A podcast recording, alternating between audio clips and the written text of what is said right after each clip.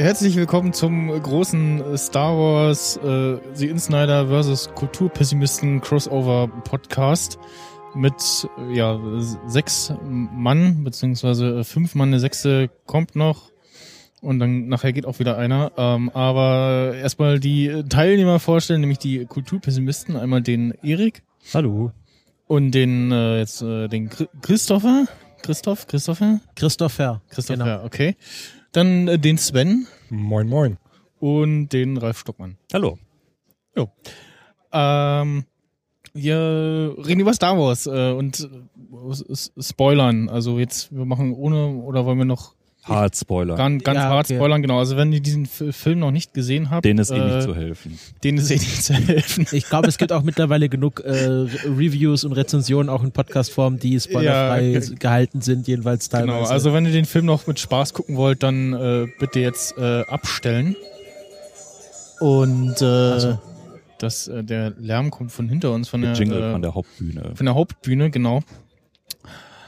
Ähm, ja, also ich habe auch äh, dann als das erste, was ich gemacht habe, als ich aus dem Kino raus war, so die ganzen äh, Filter ausstellen auf äh, Twitter und äh, Facebook habe ich so alles, sowieso alles, was mit Star Wars äh, zu tun hatte, übersprungen, damit ich äh, ja nichts äh, ja spoilermäßiges lese.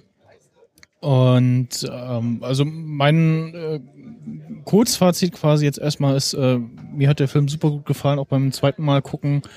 Ähm, so ein paar Kleinigkeiten, äh, auf die wir dann später eingehen können, aber insgesamt ähm, wurden meine Erwartungen äh, mehr als erfüllt. Ja, Vielleicht also, erstmal äh, in die Runde, wer hat ihn wie häufig gesehen bisher? Also ich glaube, ich bin der mit den, ich habe dreimal Dreimal. Genau, ich war in der Mitternachtsvorstellung. Mhm. Dann habe ich ihn am Montag danach in OV, leider mit Untertiteln, aber OV gesehen. Mhm und äh, gestern Abend nochmal im großen IMAX. Mhm. Und ja, ich glaube, das reicht dann auch erstmal für Star Wars. Mhm. Also für den Film. What? Ist wenn What im Kopf? Jetzt, also 0 Uhr 1 habe ich ihn gesehen, dann am gleichen Abend dann nochmal um 22.45 okay. Äh, und am Folgeabend, also am Freitagabend dann nochmal um 23 Uhr. Und fast hätte ich ihn gestern noch ein viertes Mal gesehen. Okay. Und ich könnte ihn auch nochmal sehen. Und nochmal. Also ich habe ich hab generell Probleme mit so Filmen nochmal schauen. Also wenn ich wenn ich einen Film nochmal sehe, dann muss er schon sehr sehr gut sein. Also so Goodfellas kann ich immer wieder anschauen. Ähm, aber ich habe mir ganz bewusst vorgenommen, den Star Wars mehrfach zu schauen, auch in Hinsicht auf diesen Podcast, ähm, weil ich Geschichten von richtigen Star Wars Fans gehört habe, die sich äh, Episode 1 angeschaut haben und den Film zwölfmal im Kino gesehen haben und erst nach dem sechsten Mal sich eingestehen konnten, dass das, das vielleicht doch, dass es doch ein schlechter Film ist. Und ich habe gedacht, da muss vielleicht ein, Prozess auch bei mir passieren, bevor ich den äh, äh, professionell bewerten darf. Ähm, aber auch nach dem dritten Mal so als äh, erstes äh, erste Einschätzung finde ich ihn immer noch gut. Ich habe ja. ihn zweimal gesehen, das erste Mal in UV vor einer Woche so ungefähr und jetzt dann halt nochmal am Tag null des Kongresses mit, mit euch halt zusammen. Und ja, da kann ich auch noch einiges erzählen, was mir vielleicht bei der Synchro dann aufgefallen ist. Mhm.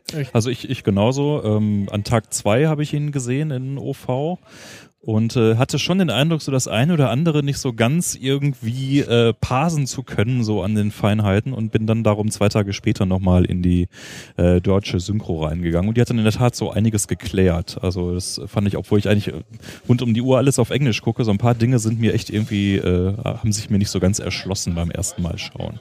Das mag aber auch der Gesamtsituation äh, geschuldet sein und all diesen Eindrücken, die da auf einen herunterprasseln.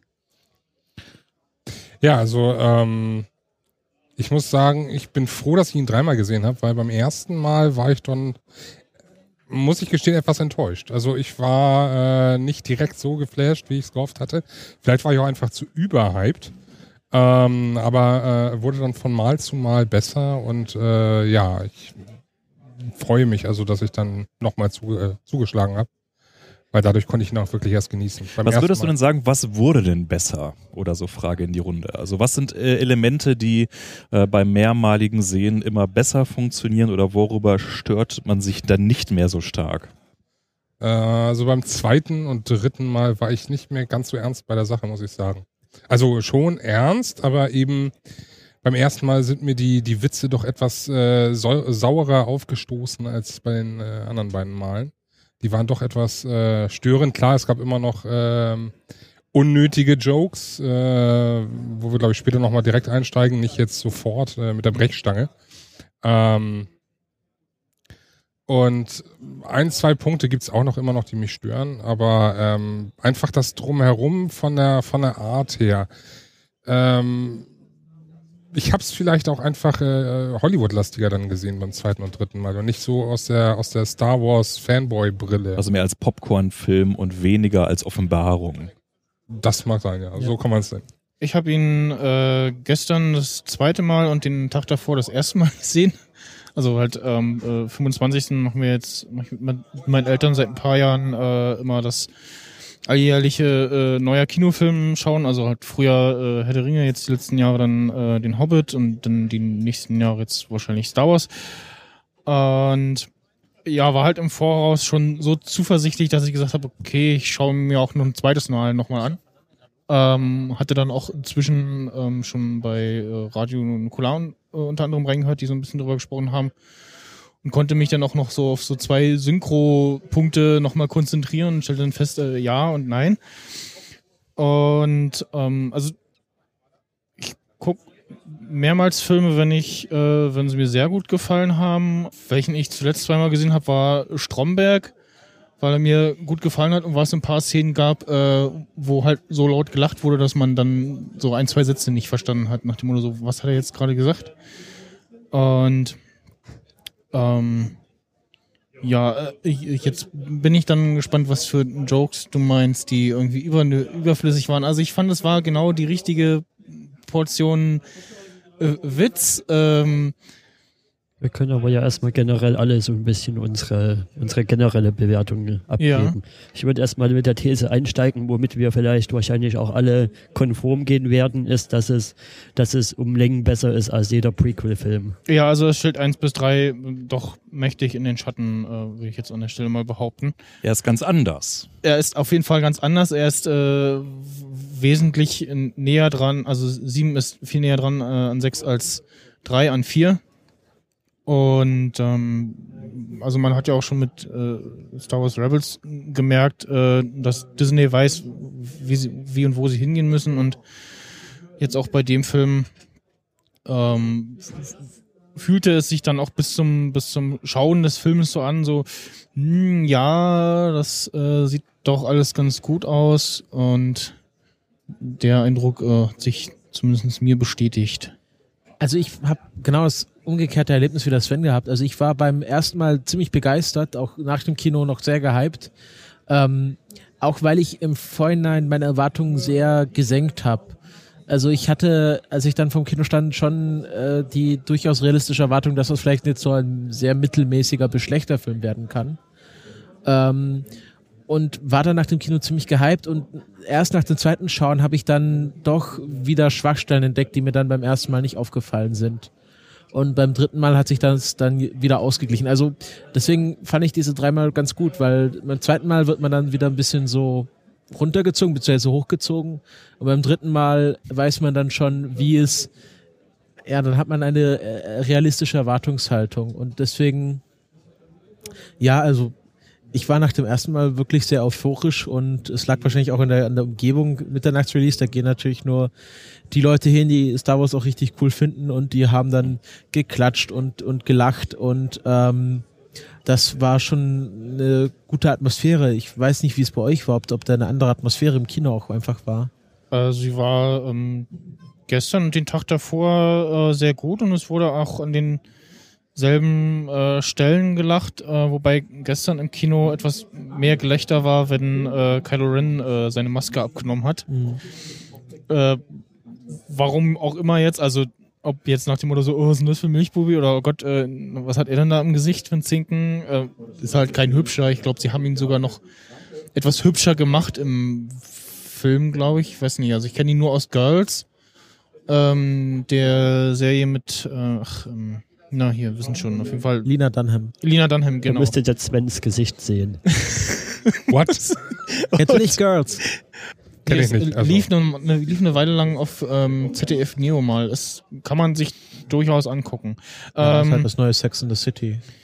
Ja, also auf jeden Fall daher ist er so ein bisschen bekannt ähm, und da war er schon ja halt so, so ein pickliger äh, mit 20er. Aber, aber seine so. Rolle hat durchaus Ähnlichkeiten. Also Adam Driver spielt in Girls äh, eine sehr ähnliche Rolle zu Kylo Ja, Ren. stimmt. Also er ist dort auch dieser depressive, äh, emotionale Typ, der so ein Mhm. bisschen, ja, so ein bisschen, ja, melancholisch äh, ist. Also Vor allen Dingen mit tüchtig Anger-Issues.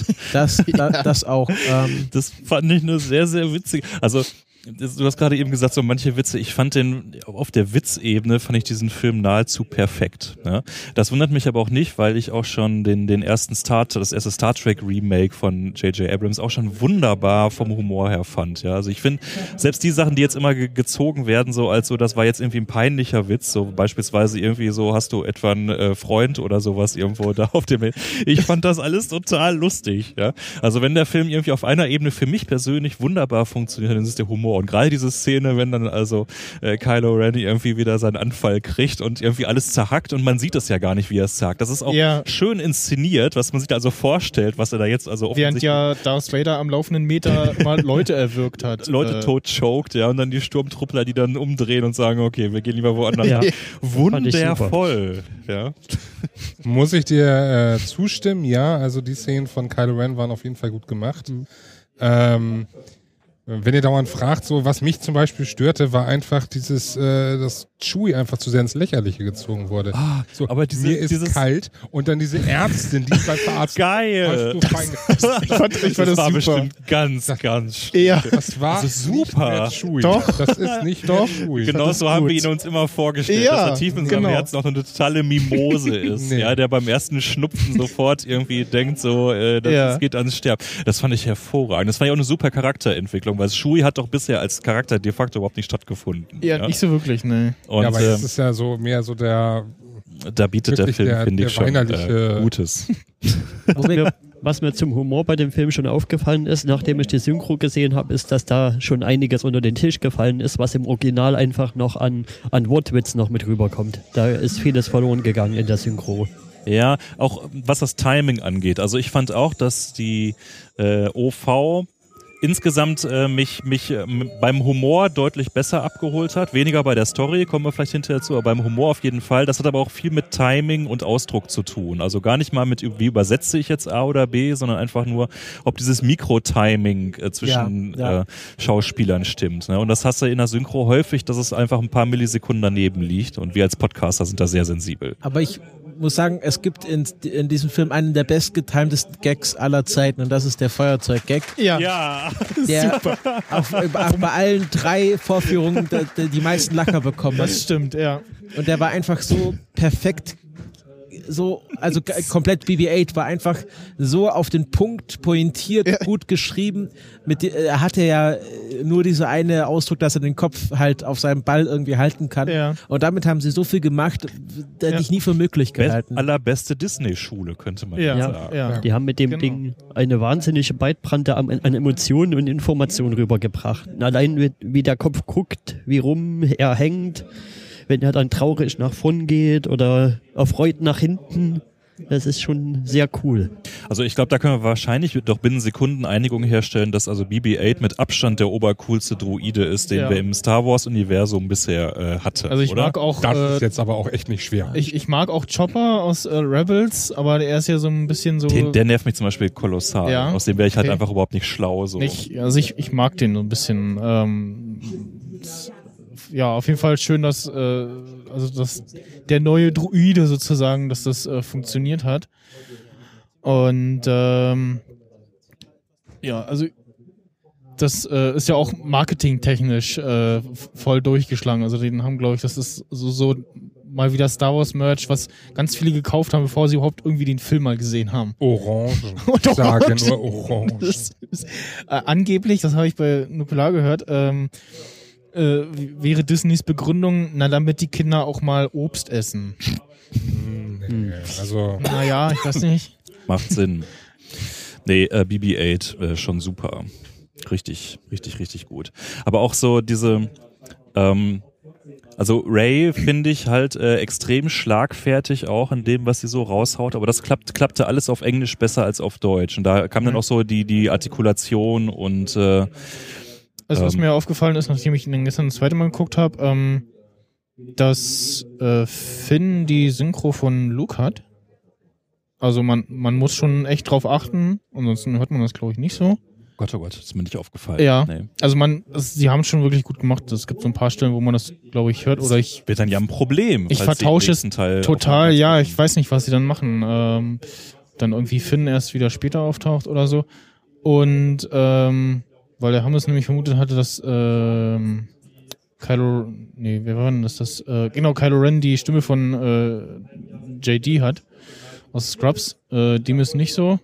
Dafür hat aber General Hux, äh, unser äh, äh, ja, imperialer Obernazi, äh, die äh, deutsche Synchronstimme von Turk aus Scrubs. Unter anderem. Ach je, okay. Das war aber auch, äh, wenn wir Das war gerade bei äh, Obernazi sind, das war ja wirklich so bildgewaltig dargestellt, Ja. was früher im Endeffekt äh, populistische, populistische Videos waren. Ne?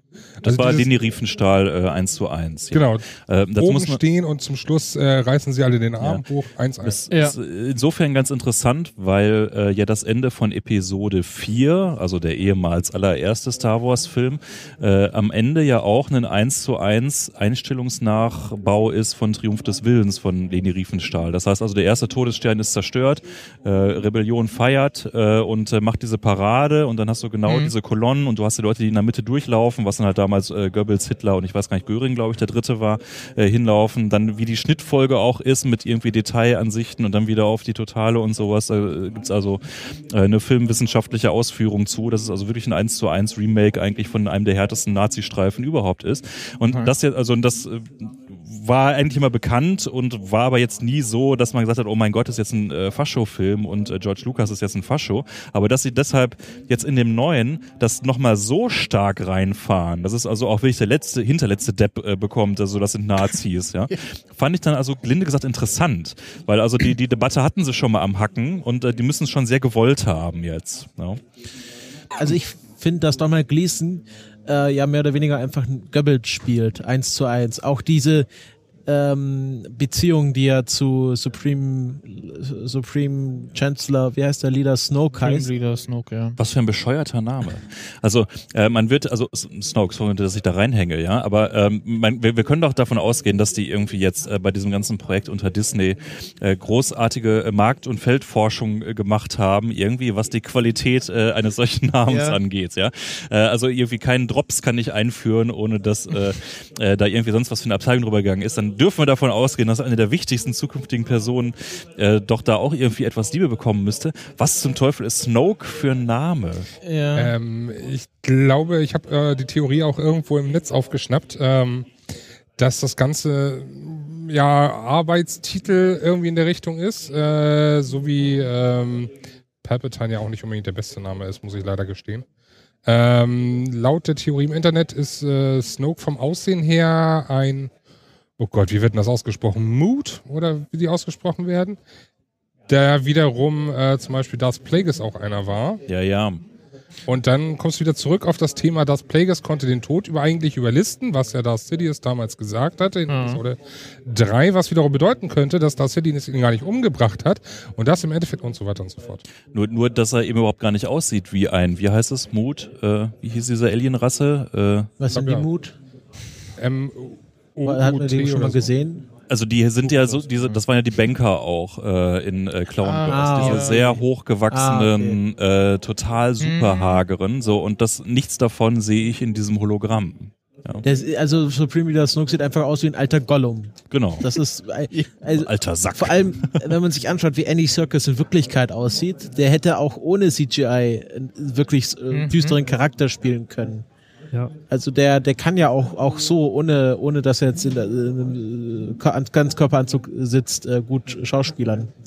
Ähm, aber ja, also nochmal zurück zu, zu Donald Gleason. Also ich fand den, der ist halt sehr übertrieben. Also gerade diese eine Rede, wo er dann, das, das hat mich sehr an die totale Kriegrede erinnert. Das ist, ähm, Und zwar gewollt. ja, und, offensichtlich. ja, also viele, viele hat das gestört, viele fanden das zu überzeichnet. Moon, aber ich fand, ja. ich fand, ähm, Also die Spezies, äh, okay, genau. die Darth Plagueis ist, äh, ist Moon, also mit Doppel-U. Ah, okay. Genau. ich finde nicht, dass Snoke so aussieht. Und der sieht also nicht wirklich so danach Nee, aus. Genau. Ein bisschen langge langgezogen in dem Bild, aber ich finde, Ja. äh, ansonsten. Ja. Aber dieses langgezogene ist halt das Hauptcharakteristikum. Mhm. Und wenn ich das zeigen wollte, dann würde ich es auch so machen. Der hatte aber einen sehr kugelrunden Kopf halt, Snoke. Ja, ähm, Es sei denn, er hat einen perspektivischen Entmorpher eingesetzt in Ja, weiß. Hologramm. wo wir nochmal beim Aussehen sind, ich finde, dass Chewie, also der, die, das Aussehen von Chewie sehr, ja, sehr gestriegelt aussieht und sehr, äh, als hätte man irgendwie den Ersatz Chewie-Anzug aus dem, aus der Kostümbildnerei geholt, weil, wenn man sich so Chewie-Bilder von, keine Ahnung, Empire Strikes Back anschaut, wo er richtig mitgenommen aussieht, ähm, da, da hat man wesentlich besser mit seinem Fell gearbeitet. Und hier sieht er einfach so aus, als wäre er gerade kurz abgebürstet worden und äh, kommt Mhm. gerade vom Hundefriseur. Und ich fände es halt schöner, also müsste noch nicht, okay, geschenkt, dass, äh, dass Wookies keine grauen Haare bekommen, aber irgendwas hätte man ja machen können, um ihm auch das Alter andeuten zu können. Ja. Ich, Irgendwelche Spuren, also Vielleicht ist er im Alter eitel geworden.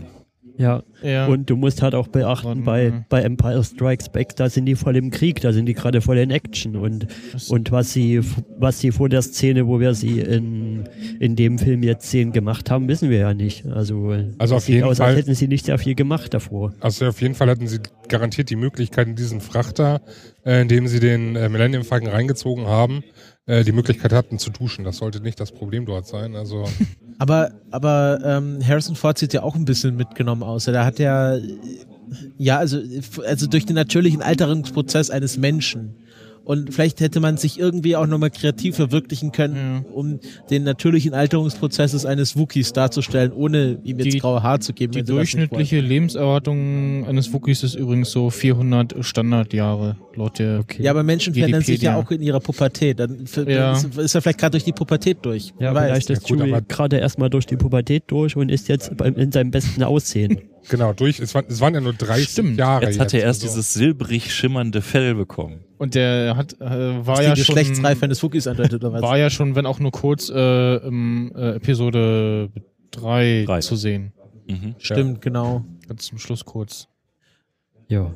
Mhm. Ähm, Wo wir übrigens gerade bei Alterung waren. Also ich muss sagen, bei allen drei Vorstellungen, wo ich war, ging ein Raunen durch die Menge, als äh, Carrie Fisher dann urplötzlich aus dem aus dem Transporter getreten ist. Also Ja. wo alle bei Harrison Ford nach uh gemacht hatten, ging bei Carrie Fisher dann urplötzlich ein oh durch die ganze Menge. Ja, bei uns Jedes auch Mal. gestern, ne? Also so uh und oh und oh ist die alt geworden und äh, so so äh, links vor mir die Reihe, da hörte ich auch so ein, ist das die echte Carrie Fisher? und ich so, okay, also ähm, ja, also sie haben alle dreien, glaube ich, nochmal ordentlich Make-up ins Gesicht gehauen und irgendwie nochmal den Computer drüber geschickt. Ähm, und ja, also Wobei ich weiß nicht, ob, äh, also ich habe so Sachen gehört, dass Carrie Fisher schon ein ziemlich aufregendes Hollywood-Leben nach Star Wars hatte und auch wahrscheinlich viel mit Botox behandelt wurde. Ich finde, dass sie, dass sie schon gut rüberkommt. Ich kann auch nicht ganz nachvollziehen, dass viele Leute sagen, ihr Gesicht bewegt sich nicht. Also sie hat da schon einen Gesichtsausdruck und sie macht auch ihre Rolle sehr gut. Ähm, sie ist halt nur etwas, ja, unaufregend. Also sie, ist, sie wirkt halt etwas menschlicher in dem Film, als sie in Wirklichkeit aussieht. Also in Wirklichkeit ist sie ja schon ein bisschen abgedrehter jetzt in der letzten Zeit geworden. Äh, Lasst uns doch lieber über die Jugend reden. Ne? Also diese alte Garde ist ja jetzt völlig zurecht. Ich könnte äh, da noch ein bisschen die Brücke schlagen. Ja, mir, schlage eine Brücke. Was mir bei dem Film positiv aufgefallen ist, ist, dass sie ziemlich gut für mich das, das Mittelmaß gefunden haben, zwischen neuen Dingen zu zeigen und aber auch der alten Garde genug Screentime zu geben. Also zum Beispiel Han Solo sehen wir ja ziemlich oft. das klingt so ein bisschen wie eine Drohung. Was schaust du? wir sehen auch einen äh, Admiral Akbar wieder. Äh, Ja, aber der hat sich ja ne? nicht groß verändert. Ähm, also, wo wir bei der Jugend sind, also das war ja die große Überraschung des Films oder die, die, das große äh, Kernstück dieses Films, dass äh, Ray und Finn wirklich sehr, sehr gut miteinander funktionieren und dass das sehr, sehr gute Schauspieler sind und die auch im Umfeld dieses Films sehr positiv aufgefallen sind. Ähm, Gerade John Boyego, der sich wahrscheinlich am meisten darüber freut, dass er in Star Wars ist. Ähm, und ja, also die, die alte Garde, die, die ist so ein bisschen abgehalftert und manchmal etwas komisch. Und diese jungen Star, ja, ich, ich gibt es ein Foto, wo alle sehr, sehr alt aussehen. Ähm, und die jungen Stars, die sind alle sehr dynamisch und diese Chemie, die funktioniert perfekt zwischen Ja. den beiden Schauspielern. Und Also- der, der ähm, Poe Dameron äh, spielt nochmal so ein St- Stückchen älter ist, aber auch noch äh, Ja, mit, mit dem hadere ich etwas, aber dazu komme ich gleich Ja. vielleicht Ja. noch. Äh, aber wir können, glaube ich, schon mal festhalten, äh, dass doch vermutlich dieser Star Wars-Film der ist mit der besten schauspielerischen Gesamtensemble-Leistung, oder? Ja. Also und Ray und Finn würde ich mal sagen, äh, die die spielen also dann nochmal in einer komplett anderen Liga. Ja, das, also das Beste, was sie tun konnten, ist da auf komplett unbekannte Figuren zu setzen. Also man muss wirklich schon ein extremer Film- und Serien-Nerd sein, um alle äh, neuen Figuren schon mal gesehen zu haben. Und die Ray hat sich wohl ähm, einfach darauf beworben. Und Ihre erste Rolle überhaupt, Mehrere Male irgendwie. Und dann erst als es, als sie die Rolle hatte, hat sie irgendwie gesagt bekommen, wofür und wen sie da spielt, so wie ich das mitbekommen habe. War Ja, also- die richtige Wahl. Ähm, also gerade auch halt so diese Chemie zwischen den beiden, da, da passieren halt zwei Dinge, die wirklich gut ineinander greifen. Das eine ist, es ist halt die Schauspielern halt mal einfach gut und sie kriegen aber auch gute Miniaturszenen geschrieben, in denen sie auch vernünftig was machen können. Ja, so wieder dieser Punkt Humor. Ich glaube so, die Szene, die mit Abstand mir in dem ganzen Film am besten gefallen hat, ist sie, wo sie zum ersten Mal gejagt werden, äh, dieser TIE-Bomber-Angriff und dann dieser Plot so, was, wieso hältst du schon wieder meine Hand? Ja? Warum nimmst du Ähm, mich an die Hand? Ich kann selber. Wenn, wenn, man die, die, die ganze in, in der Entstehung sich auch, das auch mal durchguckt, ja, weil es, es wird ja vorbereitet, diese Szene darin, äh, dass der Schrotthändler seine Schergen Ray hinterher schickt, die sollen ihr mal den Druiden klauen, ja, so, und dann lauern die ihr auf und haben den Druiden auch schon im Sack und ähm, äh, sie ähm, geht die an und Finn bekommt das so äh, vom Weiten mit und will als Retter schon äh, dazutreten, ja. Äh, und sie kommt aber wunderbar alleine Ja. klar, vermöbelt die und Finn dann so, da musste ich sofort an das Mem hier von Travolta denken. Ja. Guck, guckt so nach links, rechts, okay, vielleicht äh, gehe ich jetzt mal lieber woanders hin. Ja. Vor allem, weil er auch schon geschrien hatte. so, hey, Das könnte man also wunderbar als Travolta-Meta-Mem einsetzen. Ja, und dann halt wirklich diese, diese, dieser TIE Fighter-Angriff, so, wo, wo sie dann so, wa- wa- warum hältst du meine Hand? Was soll das jetzt hier gerade bewirken? Ja. So, und ähm, also wunderbarer Emanzipationsding da auch einfach mal reingedrillt, was ja auch innerhalb von Star Wars eine gewisse Tradition hat, weil damals so die, die Wortgefechte zwischen Leia und Han Solo waren ja auch durchaus schon ganz, ganz ruppig, was die Prequels leider komplett irgendwie ignoriert haben. So. Ja. Da wird dann halt nur zusammen auf der Wiese vor irgendwelchen hüpfenden Wanzen gesessen. Äh, wie auch immer. Äh, aber es wird dann wieder nochmal gedreht, weil letztendlich dadurch, dass er sie dann äh, in der letzten Szene dann doch wieder aus dem Handgelenk aus dem Zelt rauskehrt, äh, rettet er sie, weil der TIE Fighter das Zelt in die Luft äh, sprengt. Ja, das heißt also, äh, da haben wir auch innerhalb dieser, dieser Entwicklung eine Vielschichtigkeit und eine, es ist nicht immer alles nur schwarz und nur weiß äh, in diesem Gespann der beiden.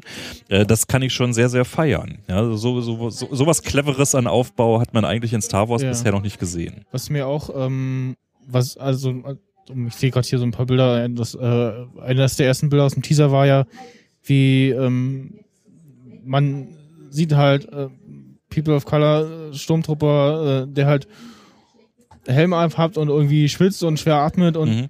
Irgendwas ist mit ihm und man hat halt irgendwie schon mitbekommen, okay, irgendwie es geht um einen rebellierenden äh, Sturmtruppler und ähm, da habe ich mich dann gefragt, so was, wie erklären Sie uns, was haben Sie jetzt weiterhin gemacht, äh, was ist aus den äh, Klonenkriegern geworden und offensichtlich macht man es ja ähnlich weiter, nur halt mit richtigen Menschen, nicht mehr mit Klonen, und dass man die eben von früh an gleich äh, weghascht und äh, Aber ich dachte, dachte immer, das sei von vier bis sieben auch schon so, dass auch schon Ist klar auch war. so. Also Ja. die, die Klone sind Also einfach mit vier abgeschafft. Ja. Also de, de facto. Es mögen Also noch ein gibt- paar es geben, gibt ja- Es gab hier nochmal die Erwähnung, äh, noch eine, wir sollten wir vielleicht nicht doch auf Klone setzen. Ja. Ähm, und ja, hier wurde es dann nochmal explizit äh, genannt, während man sich das vorher irgendwie ja zusammenreimen musste und Es, äh, es gibt ja jetzt auch bei der Serie Star Wars Rebels nochmal einen expliziten Plot mit diesen alten Klonen, ähm, wo dann nochmal gesagt wird, okay, die Klone wurden nach und nach quasi ausgemustert. Mhm. Und es gibt noch so vereinzelt Klone, aber die haben jetzt halt einfach ihre Lebensspanne erreicht und es wurden keine neuen nachproduziert, sondern man setzt jetzt einfach auf trainierte Menschen. Und ähm, ich nehme an, dass bei, bei äh, vier bis sechs es auch noch nicht so war, dass die ab Kindesbeinen quasi äh, trainiert wurden, sondern ähm, einfach ganz normal sich für die Armee beworben haben und jetzt die First Order so knallhart ist, dass die wirklich da Babys wegnehmen und die schon Ja. programmieren, wurde ja direkt gesagt. Konditionieren. Ja. First Order. Derjenige, der den Film jetzt auch auf Deutsch gesehen hat, wird jetzt irgendwie aufrollende Fußnägel, glaube ich, kriegen. Ja, die erste Ordnung. Also, Kann man das mal so übersetzen? hm, ja, First Order.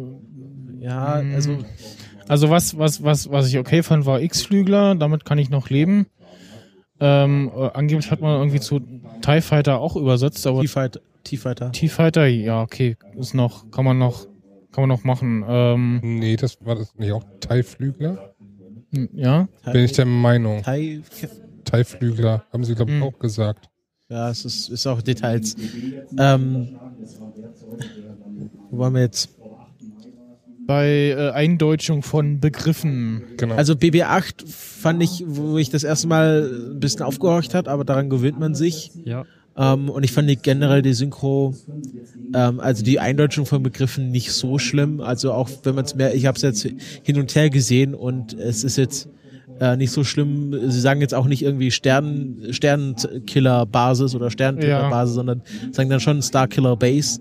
Ähm, und haben da schon das richtige Maß gefunden. Ich glaube, X-Flügler, das ist halt, viel, es gibt halt viele Leute, die halt äh, die Star Wars-Filme aus ihrer Kindheit kennen und äh, auch viele Leute sagen, ich schaue nur noch Filme auf Englisch, aber Star Wars schaue ich auf Deutsch, weil ich das halt so kenne. Und X-Flügler ist, glaube ich, auch so ein Begriff, den viele Leute halt, dem es halt bekannt ist und so sich Ja. dann gewöhnt haben. Ich, ähm, ich kann in der Tat die äh, Teile 4 bis 6 schwer bis gar nicht auf Englisch gucken, weil ich, oh mein Gott, jetzt wird's äh, kritisch, mit der Stimme von Darth Vader auf Englisch nicht klarkomme. Ja, das, was ja immer so gefeiert wird, der hatte, ich komme mit des, dessen breiten Südstaaten-Akzent überhaupt nicht klar. Dieser Singsang, den er drin hat, ja. Aha. Also am allerschlimmsten ist wirklich in Episode 6 auf Endor, irgendwann, wenn er zum Imperator so singt, He will come to me. Und ich denke so, not really. Okay. Nein, nein, nein, nein. Und dann hast du die deutsche Synchro, die sehr hart, sehr tough, so, Ja. äh, so runterdiktiert ist. Ich finde das ist viel mehr in der Rolle drin, als dieses Sing-Sang-Ding Ja. siehst. Aber Das noch schlimmer ist ja, wenn man die Originalstimme von Darth Vader in den Backstage-Aufnahmen sieht, weil die Stimme im Film wurde ja das drü- drüber synchronisiert und da hört er sich noch Ja, viel ja. ungefährlicher an, ja. ja, wenn man ihn wirklich sprechen hört. Es war auch irgendwie in, in äh, sechs, äh, wurde es irgendwie von einem Double gespielt, also in den Szenen, die ja, wenn man ihn sieht, relativ dunkel ist, da sieht man dann auch nicht, dass der, dass das Double-Schauspieler ein Stück kleiner war.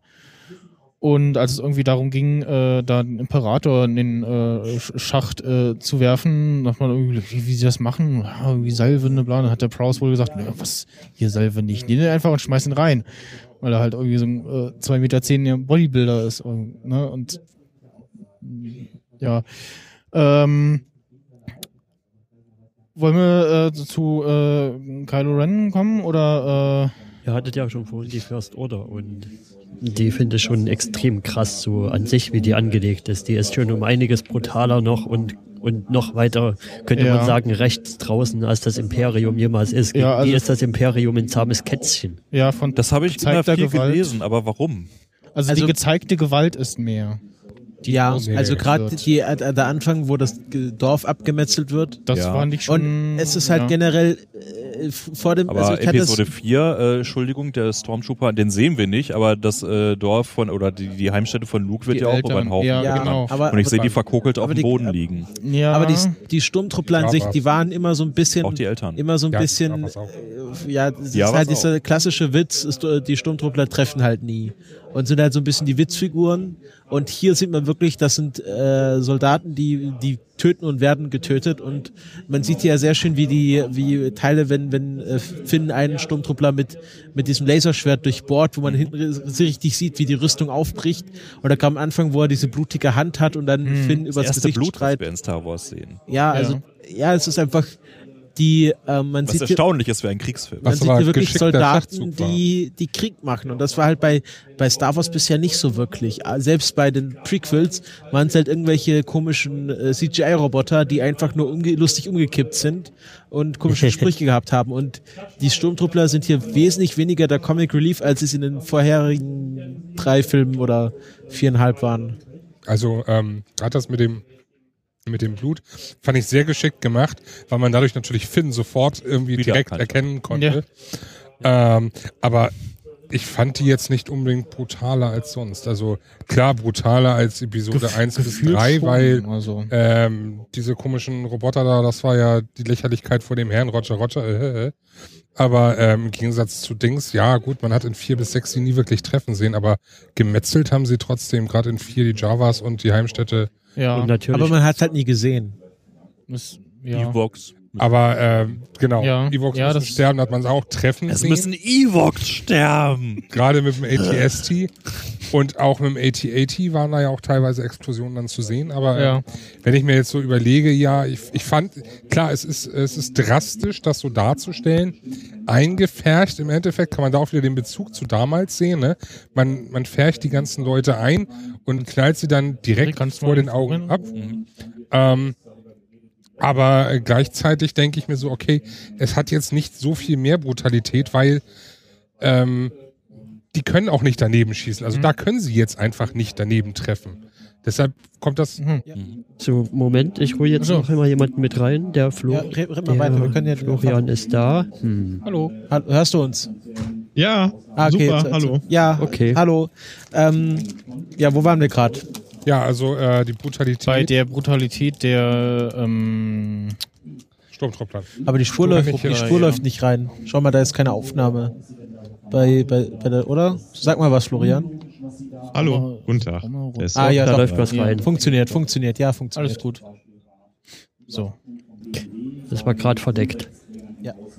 Ja. Ähm, Also ich kann keine zusätzliche Brutalität im Gegensatz zu 4 bis Okay. 6 darstellen. Äh, vorstellen. okay, ja, kam, es kam mir aber wirklich so vor, also da- dass, dass die, dass die, dass für mich die, die Sturmtruppler äh, oder generell die ganze First Order mehr ja, mehr äh, gef dunkle Gefühle oder Ang ja, sowas, die was das, Angst die ausgelöst nochmal hat. noch mal als- etwas elitärer angegangen und nicht so Die sind ein koordiniert davor gegangen. muss nicht ja genau Ja. nicht so ein ja Man hatte mir das professioneller, Gefühl, ja.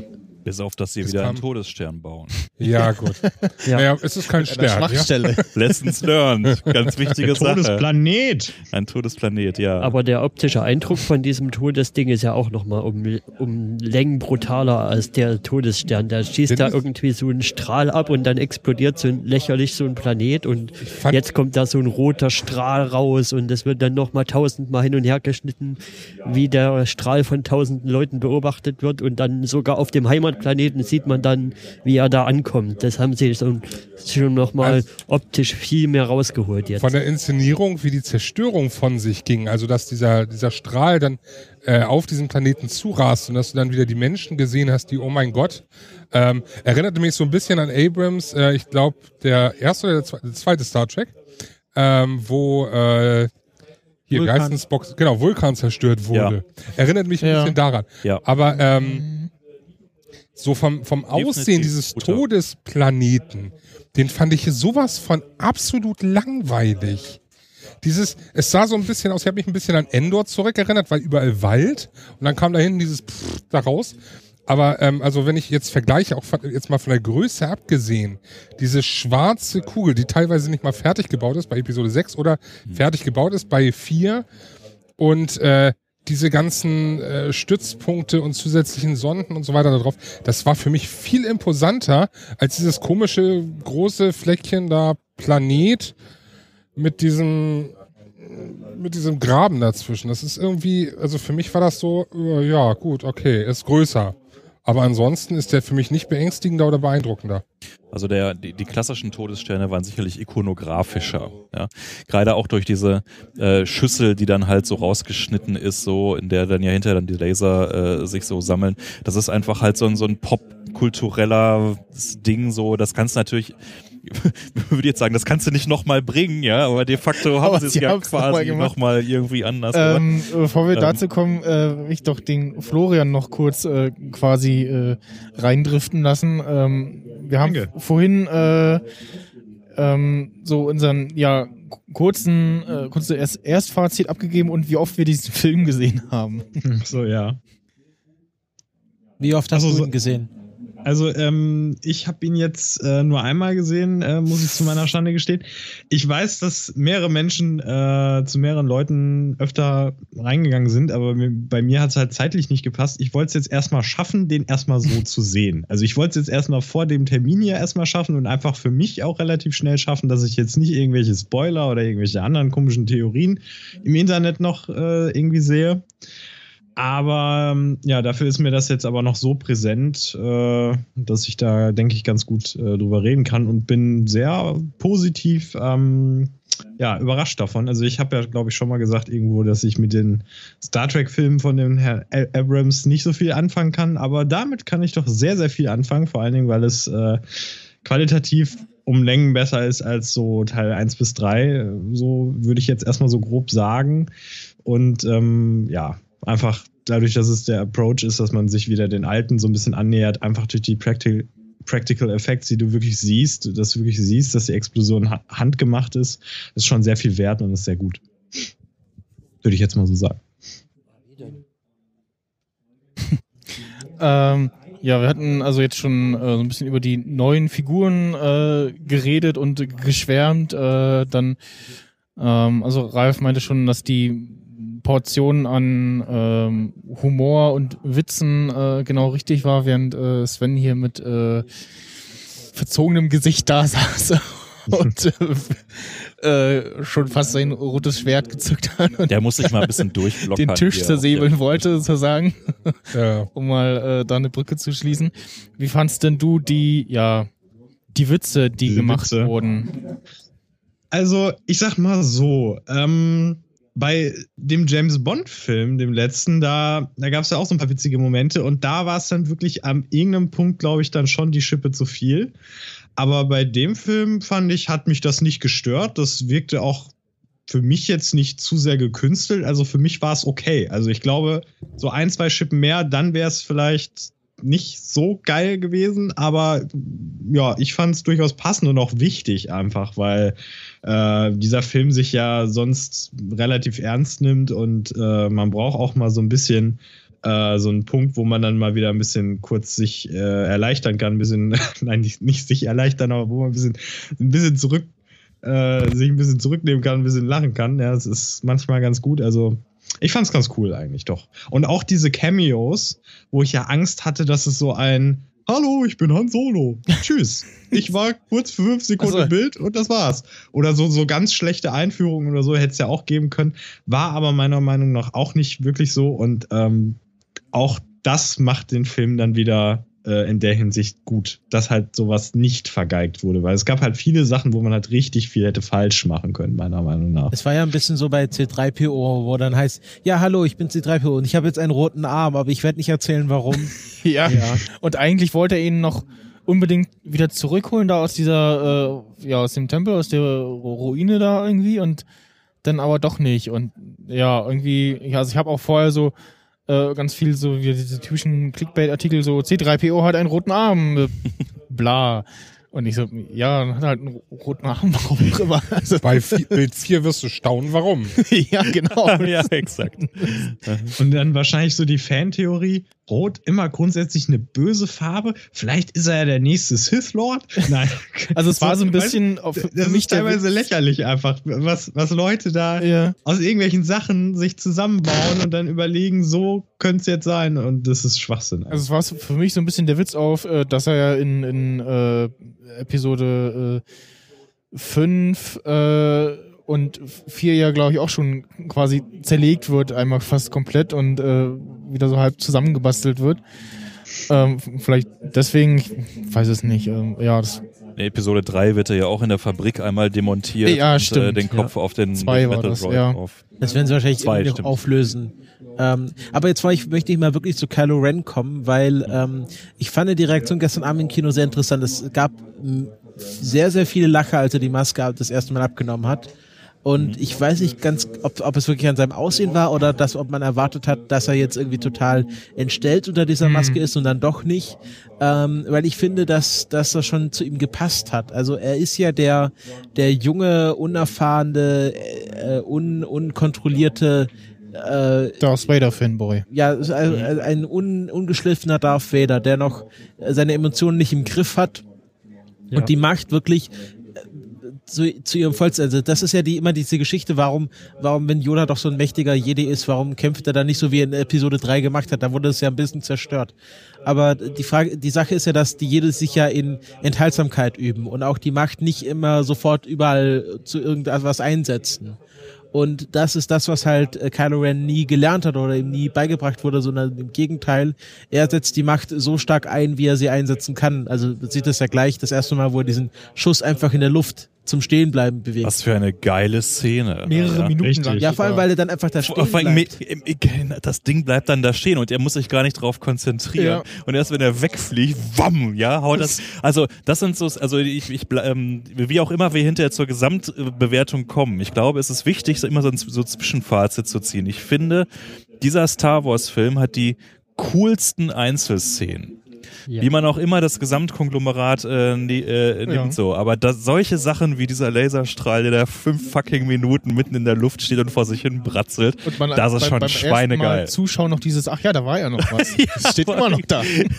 so was, man denkt sich so, okay, passiert da noch, merken sie es noch irgendwie oder lassen bumm, ah, yeah!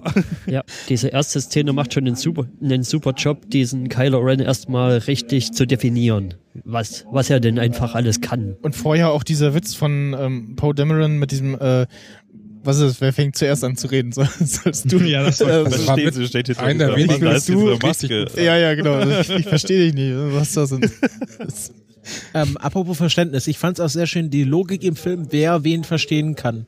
Also wir haben äh, äh, Ja. äh, äh, Ray, die äh, Chewbacca und BB-8 sofort verstehen es, kann. Es war im Film das erste Mal der Witz, dass jemanden, äh, dass jemand den Droiden nicht versteht. Das wird sonst nie irgendwie so, alle verstehen die Droiden, man weiß nicht so warum. In, in Rebels gibt's glaube ich, wird es ja auch einmal aufgegriffen, dass, ähm, ach, ich habe den Namen vergessen, äh, Chopper nicht versteht und dann nach und nach in der Folge wurde es dann besser und dann versteht er ihn dann plötzlich. äh, vorher wird ja das nie irgendwie angesprochen. Äh, Ich bin der Meinung, in irgendeinem Film, irgendwo konnte irgendwer R2D2 nicht verstehen. Ich weiß bloß gerade nicht wo. Naja, auf jeden Fall, es macht Sinn, weil äh, Ray ist auf diesem Wüstenplaneten, wo viele verschiedene Rassen sind, wo viele äh, Druiden leben und äh, wo sie sich einfach mit jedem verständigen muss. Sie ist ein Techie, Ja. Genau. eindeutig. Und, und Finn ist einfach, der kommt direkt als Kind von dieser Sturmtruppler-Ausbildung. Der hat nur äh, diese eine Sprache wahrscheinlich gelernt, aber dafür weiß er halt, was diese Rantare sind, weil er halt durch die Galaxis reist und wahrscheinlich schon viele. Planete, Planeten gesehen hat. Also da fand ich eine sehr schöne Logik, wer was weiß und nicht einfach so, ja, Druiden verstehen wir, Interessant, äh, ja. Wookies verstehen wir. Da hat, da hat man sich Gedanken gemacht und auch so diese Diskussionen ein bisschen aufgegriffen, die seit Jahren äh, in der Community geführt wurden. Ähm, weil du es gerade erwähnst, äh, hüpfe ich da mal rein in Bezug auf irgendwie beste Szenen, schlechteste Szenen. Ich finde, das, was wirklich überhaupt nicht funktioniert hat, war wirklich diese Rantare-Sequenz. Diese Monster es selber. brauchte so wieder so ein Monster in einem Film. Ja, Also aber das war scheiße, das hat man überhaupt nicht gesehen. Also ich habe auch beim zweiten Mal sehen nicht kapiert, wie diese Viecher eigentlich funktionieren. Also ich, Was irgendwie so, so, ja, Da war viel Maul und viel Tentakel. irgendwie so, so Viel mehr ist da auch nicht. Es, es, es, also Ist es so. sah so ein bisschen, wirkte so ein bisschen wie eine Mischung aus, äh, ja, so äh, Oktopus, äh, Tentakel irgendwie und äh, hier diese Viecher aus äh, Matrix. Äh, die sind auch Ja. diesen, Ich fand ja auch die Logik so super, Tentakeln. dass äh, dieses Vieh, wenn es einen mal im Arm hatte, direkt den Kopf abgebissen hat, aber dann, als es den Sturmtruppler-Typen äh, sich geholt hat, Ja. äh, dann erstmal richtig lange mit dem rumgereist Der ist. So, satt. hier, ich zeig dir mal das ganze Schiff. Ja, ich esse dich erst in fünf Stunden. War satt, damit ihr genau. noch schön Okay, Zeit gute habt, mir die Erklärung. Arme absagen. Ja. das war ähm, halt die Bonding-Szene zwischen Ray und Finn. Also dass, Ja, dass sie ihn jetzt einmal rettet. Bonding.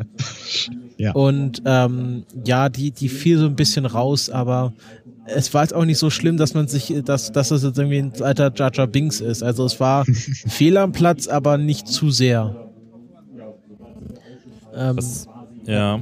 Ähm, bin gespannt, ob die, ob die äh, beiden Fraktionen gerade, also der eine hat ja überlebt, das weiß man ja. Zum Schluss äh, hört man ihn ja, wie er sagt, äh, informiert äh, die erste Ordnung. Äh, Han Solo hat jetzt den Druiden. Ja. Ähm, ich bin mal gespannt, ob die nochmal in den nächsten Teilen aufgegriffen werden. Das sind auch bestimmt äh, für, äh, Gruppen, die dann wahrscheinlich irgendwie bei Rebels auftauchen oder sowas. Ja. Also, das sind so typische, also diese, diese zwei Piratenfraktionen, das sind so typische äh, Typen oder, oder Charaktere, die ich ganz oft irgendwie bei Rebels äh, oder, oder bei Clone Wars, Clone Wars ja. gesehen habe. Ja. Also die sind, kommen aus dieser Richtung. Und ich glaube, da werden sie vielleicht, also es hieß ja, ja, aus Rebels wird irgendwie ein Charakter in den Filmen vorkommen, hm. aber jetzt in dem Film habe ich noch keinen gesehen. Das Wahrscheinlich wird das passiert, später. nee. Also jedenfalls nicht, nicht so offensichtlich. Äh, ja, also ich sehe ja immer wieder, es gab ja das Gerücht, dass sie beim Casting für die äh, Sprecher für die Rebels-Figuren auch bei dem einen oder anderen gucken, äh, ob derjenige dann diese Figur auch schauspielern könnte für eventuell spätere Filme. Was sich ja anbietet, weil sehr viele junge Figuren dabei sind. Ja. Wir waren ja vorhin bei Kylo Ren, da will ich euch jetzt nochmal fragen, nachdem wir jetzt alle den Film mindestens zweimal gesehen haben, macht das Design des Laserschwerts für euch jetzt mehr Sinn? Für mich hat es seit, ja. seit mir Stephen Colbert erklärt hat, Sinn gemacht. Was hat Stephen Colbert gesagt? Ja, es hieß ja, es macht ja irgendwie keinen Sinn, weil die Laserschwerter schneiden ja durch diese, durch diese Seitabstände durch. Ähm, aber das ist, der Laserstrahl geht da durch. Das ist ja ein Laserstrahl, der von unten hochkommt und dann durch einen zerbrochenen Kyber Crystal aufgesplittet wird. Ah, okay, ja. Und ich fand es auch sehr schön, wie er, wie, wie die Seiten eingesetzt wurden im Schwertkampf, wo er dann äh, Finn an der Schulter verletzt, weil ja. Äh, ja, genau. Das dass man sich vielleicht Gedanken macht, okay, wenn man in dieser Situation ist, wo man Sinn. die was macht Sinn? Also, also, also es hilft einfach okay, an der Stelle das genau. Design des Laserschwerts. Und ja. dass man den Gegner, der nicht diese Seitkreuze hat, oder wie nennt man das? Schutz. Parierstange. Parierstange, genau. Äh, dass man den nochmal verletzen kann, wenn man in so einer äh, eins auf eins Situation ist. Das fand ich sehr schön eingesetzt und hat dann auch nochmal diesen Sinn erklärt. Ähm, wird denn durch den gespaltenen, äh, durch das gespalt, durch den gespaltenen Kristall und somit auch den gespaltenen Laser äh, erklärt, warum äh, bei seinem Laserschwert kein äh, Lichtschwert, Entschuldigung, kein äh, gleichmäßiger Strahl kommt, ähm, sondern dieses ja, das äh, ist, Flackern. Äh, es gibt ein, äh, kann ich mal empfehlen, es gibt äh, ein sehr schönes Buch auf äh, Amazon, es gibt zwei, es gibt einmal ähm, The Visual Dictionary for Star Wars, The Force Awakens, wo quasi wie so ein es gibt ja so Kinderwörterbücher, wo so ein Bild ist und dann wird das daneben mhm. erklärt. Und es gibt halt für Star Wars wird halt auch diese Waffe erklärt, die der eine Sturmtruppler hat, diese Lichtschwert äh, äh, Parierwaffe. Ja. Und dann gibt's einmal noch, äh, glaube ich, Amazing Cutways, wo man halt so Aufschnitte von Star Wars The Force Awakens Dinge sieht. Und da sieht man auch so einen Aufschnitt, sieht man, glaube ich, auch in der Amazon Vorschau so einen Aufschnitt von dem, äh, von Kylo Rens Lichtschwert. Und das ist halt ein, kein reiner Kyber Crystal, sondern zerbrochener Kyber Crystal. Und es kommt ja daher, dass, dass ähm, diese Lichtschwerter war ja so ein Ge Geheimnis der Jedis, wie man die baut.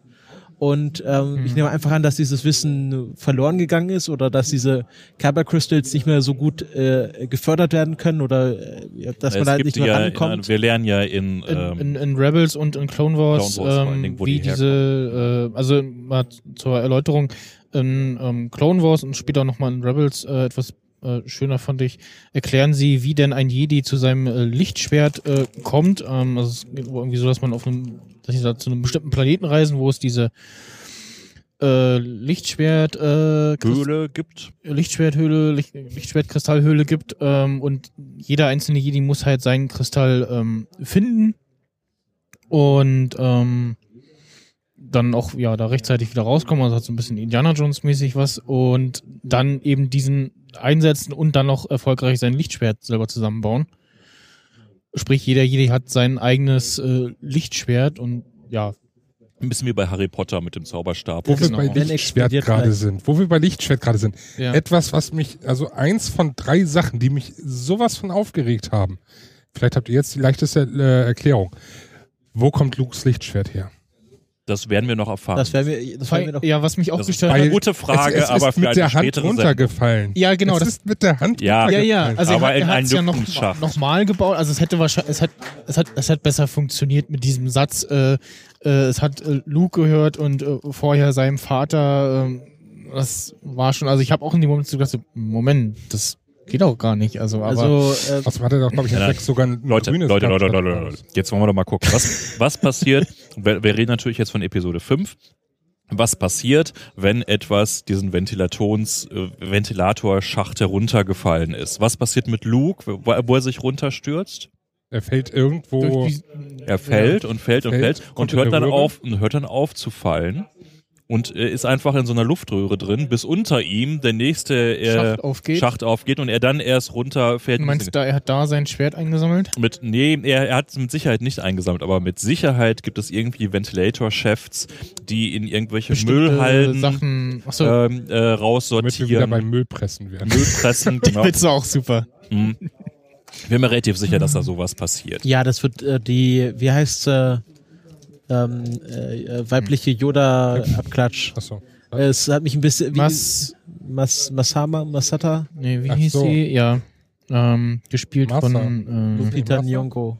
genau. Ähm, das, die hat erzählt, also sie, sie, Maskanata. sie hat eine Geschichte, wie sie es herbekommt, genau, Maskanata. Sie hat eine Geschichte, aber sie, sie will sie noch nicht erzählen oder sie hat noch keine Zeit gehabt, sie zu erzählen. das ist eine Geschichte für ein anderes Mal. ja, genau. Kann man machen. Diese Maskanata ist für mich auch irgendwie die auffälligste CGI gewesen. Das hat mir auch nicht so Genau. gut gefallen. Genau, die hat Hm, mit äh, Supreme ja. Leader Snoke nicht so ganz gut funktioniert. ich fand die ganz gut. Also Snoke fand ich ein bisschen problematisch, fand es Mhm. aber dann super clever, äh, wie sie das wirklich erst nach, nach einer Minute als Hologramm auflösen. Ja. Ja.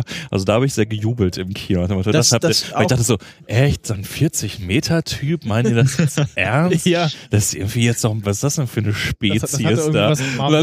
So, ey, so ein Hologramm, Das ihr ist- seid eine coole Säue. Da sind wir auch Ja. wieder von, man greift Diskussionen auf und löst sie dann auf. Es war ja auch lange Diskussion, warum kriegen sie es nicht hin, dass die Hologramme gerade in 1 bis 3 nicht gescheit funktionieren. Hm. Und hier sehen wir es, okay, jetzt funktionieren die Hologramme gescheit und sehen nicht mehr aus wie ein schlechter so, VGA-Adapter. ist, so ist es, exakt so ist es, ja.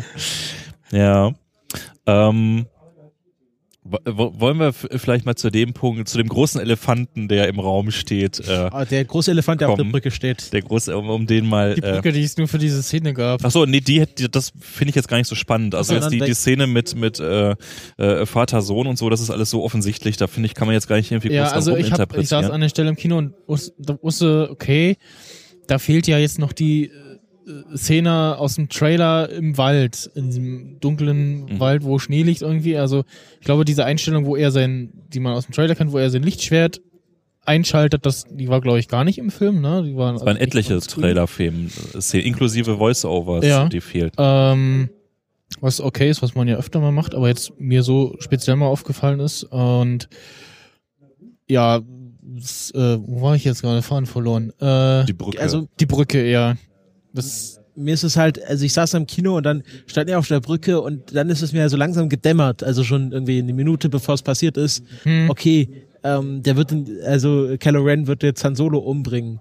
mir ist und- auch beim ersten Mal aufgefallen, diese, dieses Farbspiel in seinem Gesicht. Ja, äh, das ist eine Hälfte, eine Hälfte rot, die andere Hälfte blau. ah. Halt dieser, ich äh, muss man wirklich mal drauf achten, ja. dieser, dieser, äh, Ja, dieses quasi die Visualisierung, er steht äh, noch, da, noch zwischen hell und dunkel und als dann die Sonne verschwindet, äh, wird sein Gesicht komplett rot angeleuchtet und in dem Moment ist dann schon seine Entscheidung gefallen und Ja. wird damit auch nochmal Übrigens verdeutlicht. sehr schöne Einstellung, äh, wo dann Finn und Ray wirklich oben sind und das Sonnenlicht da so durchstrahlt Ja, ja. und äh, das ist ein ganz, ganz tolles äh, überhaupt. Also wir haben Einzelszenen, die optisch auch die absolute Perlen sind im gesamten Star Wars. Also diese TIE Fighter vor der Mhm. Sonne. Ja, oder wo das ist sie durch ein vor dem- Apocalypse Now Zitat, ja. Aber wo muss man wissen, muss man kennen, Wo aber trotzdem wunder, wo wunderschön. sie vor dem AT-80 sitzt und man den, Ja. man erst gar nicht sieht, was das ist und dann Ja. wird es aufgelöst und es Ja. ist einfach wie ein Ölgemälde. ja.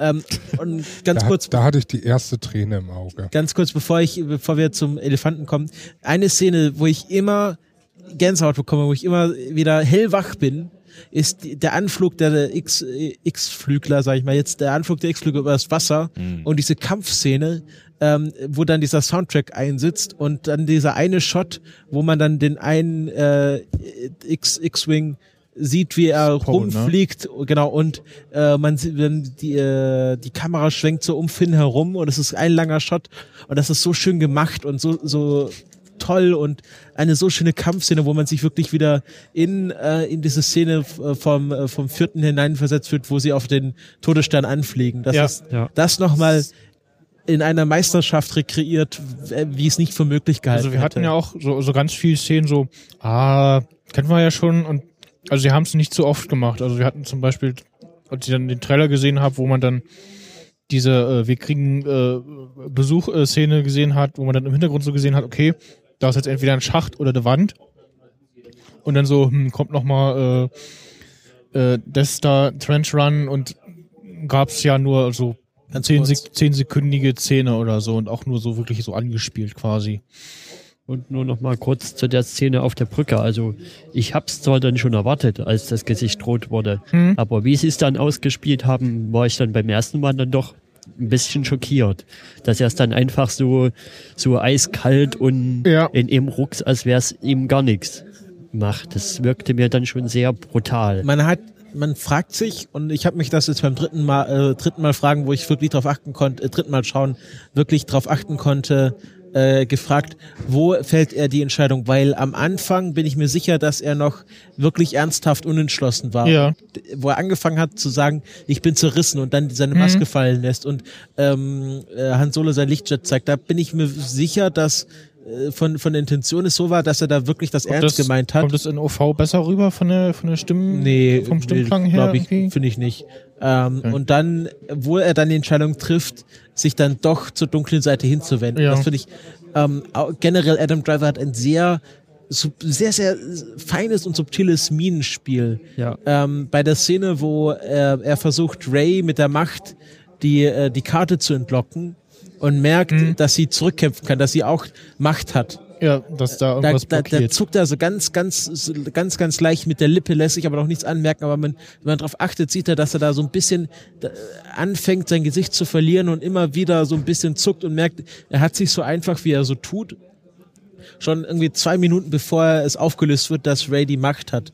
Ja. Und da finde ich, dass Adam Driver sein, sein, sein Gesicht sehr gut unter Was- Kontrolle hat. was auch Ja, er hat es nicht overacted, das war sehr, sehr gut. Ja. Weil das wäre sonst richtig billig rübergekommen, einfach, wenn er dann so verbissen oder Genau, total verstört genau, ja. geguckt hätte. Das wäre richtig dumm gewesen. Einfach. Was für mich auch Was- rüberkam, dass er zwar diese, diese Machtspielchen machen kann mit diesem äh, ähm, ähm, ja, Laserschuss und irgendwie Personen quasi freezen, äh, aber dann offensichtlich an, doch stellenweise noch nicht ganz so mächtig äh, ist, wie er gerne sein möchte. Ja, sobald halt äh, je- irgendwa- ihm was entgegengesetzt wird, also sobald halt Ray äh, ein bisschen untrainierte Macht ihm entgegensetzt, kommt er schon nicht mehr weiter. Mhm. Also, Erik, wollt, äh, ja. Wobei meine Interpretation jetzt nach dem zweiten Mal von der Szene auf der Brücke auch so war, er sagt ja zu Han Solo, ich muss noch was machen, ja, um, damit das eindeutiger ist. Man könnte es ja jetzt in beide Richtungen interpretieren. Mhm. Und nach dem zweiten Mal habe ich jetzt einfach so interpretiert, dass es in, in Richtung der Dunkelheit schon geht. Er muss das einfach machen, um, um das Licht komplett ausschließen zu können. Um, Der, er sagt dann ja auch, hilfst du mir Ja, dabei, ja, ja, er indem, er, indem du dich quasi Samurai-mäßig selber ins Schwert äh, stürzt, Ja. so ungefähr. Ne? Aber ich Die, das habe ich halt- auch äh, beim zweiten Mal erst richtig kapiert auf Deutsch, äh, weil da die, die Originalsprache habe ich da in der Stelle nicht so richtig mitbekommen. Das ist schon ganz schön sinister, was er in dieser Szene eigentlich macht. Ne? Dieses so irgendwie, äh, komm, äh, hilf mir nochmal, Papa, der weiß schon ganz genau, was er da vorhat. Das ist in keiner Ja, Art und das- Weise. genau, das das war fand ich beim halt- ersten Mal ambivalenter. Oder das würde ich halt äh, be bezweifeln, dass er von Anfang an, als er seinen Monolog, wo man halt denkt, okay, jetzt äh, ergibt er sich quasi äh, Han Solo und er kommt mit Hm. ihm, äh, wo er, dass er von Anfang an den Plan hat, ihn umzubringen. Also ich bin mir, ich bin mir sicher, dass da die Intention war, dass er wirklich sich erst in, in diesem Monolog entscheidet, ihn umzubringen und das noch nicht von Anfang an auf der Brücke sein Plan war, sondern dass da wirklich in ihm was passiert, während, während er halt spricht, dass, dass, dass dieser Wandel man ihm wirklich dabei zusehen kann. Ja, das passt für mich nicht so ganz mit der Szene zusammen, wo er mit, mit Vaders Maske zum Beispiel redet, wo er auch so ein bisschen den Struggle hat, dass er noch, dass er noch viel böser sein will, also dass er noch gar nicht so richtig auf der dunklen Seite angekommen ist. hm. Ja. Ich werfe da einfach mal wieder eine Theorie aus dem Internet. Das ist ja, da gibt's ja genug Theorien in den Raum. Äh, da gab's ja eine, die mich doch etwas äh, nachdenken lassen hat. Ähm, das heißt, dass äh, Kylo Ren sich da äh, im Endeffekt gar nicht so sicher ist, aber wirklich äh, dunkel ist, also Sith Lord werden will oder sein will, sondern eher versucht, äh, das jetzt in die Hand zu nehmen um äh, näher an äh, Snoot, äh, Snook reinzukommen. Snoke. Snoke. Snoke. Komm ich da mal auf Snook?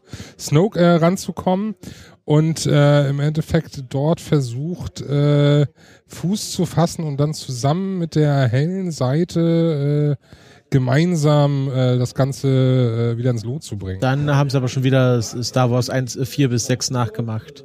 Also ich werde aus dieser Figur noch nicht so ganz schlau und das ist auch einer der Punkte, wo ich am meisten Sorge habe, dass es nicht gut wird in den nächsten Teilen. Äh, ich, ich schätze auch den Schauspieler als von den Newcomern als den schwächsten eigentlich ein. Also Finn und Ray, finde ich, haben da ganz anders nochmal die, die Aria markiert. Äh, ich könnte mir aber vorstellen, da kommen wir dann gleich zu dem eigentlichen Elefanten, über den ich noch sprechen wollte. Ähm, was ich sehr, sehr gerne sehen würde und was wir bisher in Star Wars noch nie gesehen haben, ist ein Sith-Training. Ja, das heißt also, wie sieht das denn eigentlich aus? Ja, haben die denn wirklich Cake auf der dunklen Seite? Ja, äh, wobei wir auch noch nie ein echtig, echt, echtes Jedi-Training gesehen haben, weil das, Ja, was ist Yoda mit Luke gemacht hat, war halt so Mittel. Das heißt also, das könnte so eine Parallelgeschichte Das ist wahrscheinlich werden. so ein, so ein, so ein äh, Mediklorianer-Ding. Also egal wie du es erklärst, es funktioniert nicht. Also es kann nicht gut Don't, rauskommen. am don't Ende call it. Mediklorianer. Genau. Und da kommen wir nämlich jetzt zu meinem großen, oh mein Gott, was habt ihr euch da einfallen lassen? Ja, jetzt kommt der Elefant. Genau. Warum ist Ray so mächtig in so kurzer Zeit? geil. Ey, ich, ich, ich, das ist so, es gibt Ist drei, euch übrigens es gibt aufgefallen, dass dann ein Lichtschwert an ihrem äh, Stab klemmt?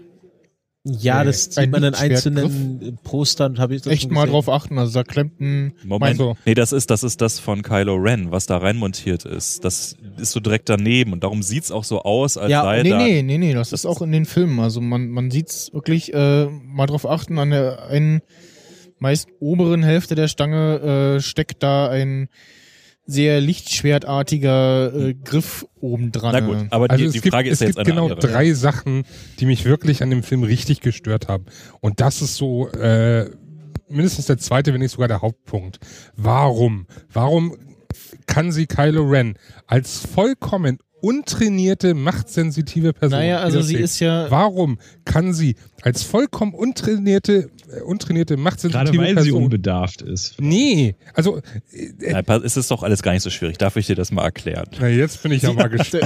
Also, Jetzt kommt, Er- jetzt geht's sie los. ist ja die Tochter von Luke. Sie ist die Tochter von Luke. So, Ganz da können wir klar. uns schon mal, und die macht es nun mal wirklich sehr, sehr stark. In Und sie ist damit Familie. bisher nicht in Berührung gekommen und erst durch ja den Machteinsatz von äh, Kylo. Genau, sie ist nämlich eine Hackerin. Ja, das ist das, was sie halt äh, ihr Leben lang gelernt hat. Mit wenig Ressourcen schnell adaptieren und auf die Umwelt klarkommen. Sie reverse engineert die Macht. Ja, und das finde ich äh, ist für mich persönlich der interessanteste Plot-Twist, den wir eigentlich in dem ganzen Film haben. Und interessanterweise und auch so das, was so die Star Wars Mythologie in die interessanteste Ecke weiterentwickelt. Ja, ansonsten, was man dem Film nun wirklich vorwerfen kann, ist, dass er strunzen konventionell und vorsichtig ist, dass man jetzt ja nicht zu sehr irgendwie originell in irgendeiner Art und Weise geht. Das ist im Kern ein sehr, sehr unorigineller Film. Er ist sehr gut gemacht, das haben wir, glaube ich, jetzt in vielen Teilen schon rausgearbeitet, hat tolle äh, schauspielerische Leistung, tolle Einzelszenen, aber im Kern ist er erschütternd unoriginell, bis auf genau diesen Aspekt. Und darum lohnt es sich, diesen Aspekt mal sehr genau auseinander zu klamüsern, was da eigentlich passiert, ja.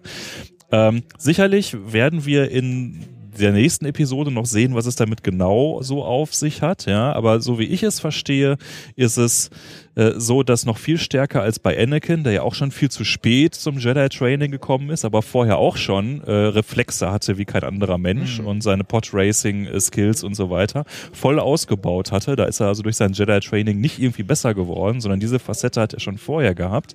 Ich glaube wirklich, dass das also äh, quasi äh, als Ausbruch der Pubertät, da könnte man also auch durchaus noch so eine sexuelle Konnotation ziehen, wenn man so im klassischen Filmgenre unterwegs ist, wäre es ein sehr gängiges Motiv. Das ist also gerade zur Pubertät dann solche Geschichten, Carrie und so weiter, ja.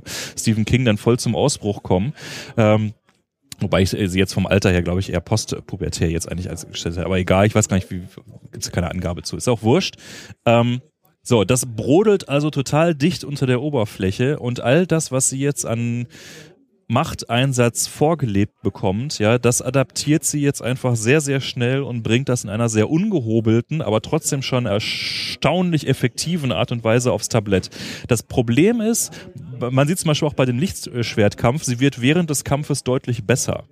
Ja, mhm. sicherlich wird auch Kylo Ren immer äh, schwächer und immer müder. Er ist ja auch verwundet. Ja, er blutet hier auch. Das wird uns auch sehr deutlich gezeigt tippt sich ja auch immer so an die Seite, irgendwie hier durchhalten. Ganz lustig eigentlich auch, ja. Ähm, wo, wo das leider so Samurai-artig wo das genau wo das leider nicht richtig greift diese These ist halt der Punkt äh, warum kann sie dann auch schon den Jedi Mind Trick einsetzen weil den hat ihr keiner gezeigt ich, vorher ich habe da äh, also meine persönliche Theorie ist halt, sie hat ja Mythen über die Jedis gehört und Richtig, wahrscheinlich ist das, stimmt, ja. wahrscheinlich ist das so der, der Haupt, der Hauptmythos, den sich alle so am Lagerfeuer ja. erzählen. Die Jedi, ja die konnten Anfang, Leute beeinflussen, dass sie Dinge tun, am die Anfang sie wollen. sah man ja ähm, so eine so eine ja äh, Puppe im Rebellenanzug, ja. Raumschiffanzug und genau. ein Jedi irgendwie, also auf jeden Fall wahrscheinlich äh, ich, ich hörte davon, ich probiere das jetzt mal und ich genau. fand auch, wie sie das ja. gemacht haben, diesen drei Anläufen. Sie kannte Luke Skywalker. Äh, genau, und, und wahrscheinlich hat sie sogar gedacht, ich habe jetzt hier eh nichts mehr zu verlieren, selbst wenn das schief geht kann ich das trotzdem versuchen. Wem ist übrigens nur mal kurz eingeworfen, wem ist, also wie mir aufgefallen, eine, eine, äh, eine, eine, eine, eine, ne, eine Brücke zwischen ähm, Anakin und Ray. Und zwar, in, als sie vor dem, äh, vor dem AT-80 sitzt und da isst, trinkt, wie auch immer, und sie diesen viel zu großen Helm ja, aufsetzt, ah, was genauso okay. wie Anakin war, wo der in seinem Podracer saß und diesen viel zu großen Helm aufsetzt. Und ist auch eine super mhm. schöne Szene mit diesem nee. Helm. Ja. Also alle Szenen mit Ray sind großartig. Ja? Also ja, bester Star Wars Charakter ever. Da, da muss ich auch noch mal äh, auf den Soundtrack zu sprechen kommen, wo oh. ich, ähm, wo ich. Oh, oh, oh. Das wird schön. Aber lass erst noch bei okay. dem anderen, weil zu Soundtrack habe ich wirklich ja. viel zu sagen. äh, ähm, ich, ich, wollte noch äh, ein so ein äh, äh, Machtding sie angeben. Also ich, ich glaube, dass das wirklich der ähm, ja, jetzt muss ich, was wollte ich denn sagen? Ich wollte irgendwas ganz Wichtiges sagen. Ganz ruhig, ganz ruhig. Warum war sie so schnell machtsensitiv? Ja, das, das habe ich ja gerade schon Weil die Mediklorianer in ihr Blut und so weiter und so fort.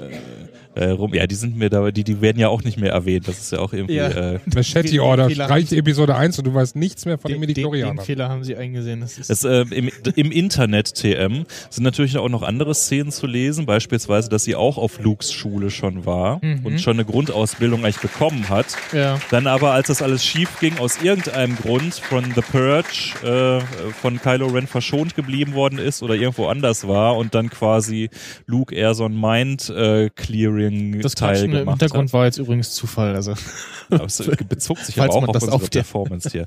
äh, Finde ich ein bisschen far-stretched. Ja? Also mir würde hier dieser reine Ansatz so, äh, die weiß eigentlich nicht so wirklich, was sie da tut, hatte aber genug Hintergrund, weil sie ja. Fanboy ist. Sie kannte Luke auch. Ja, sie genau. konnte damit was anfangen mit den alten Mythen und äh, kriegt das dann einfach in den nächsten Teilen mal vernünftig drauf geschafft. So mit ja. vielleicht aber auch durchaus ähm, heiklen Nebeneffekten. Ja, also sie ist, glaube ich, auch also sehr schlecht steuerbar. Ja, in jeder Szene, wo irgendwie äh, Lukes Name fällt oder Hans Name, äh, hat sie ja sofort das Leuchten in den Augen und äh, vergisst alles um sich herum und ja.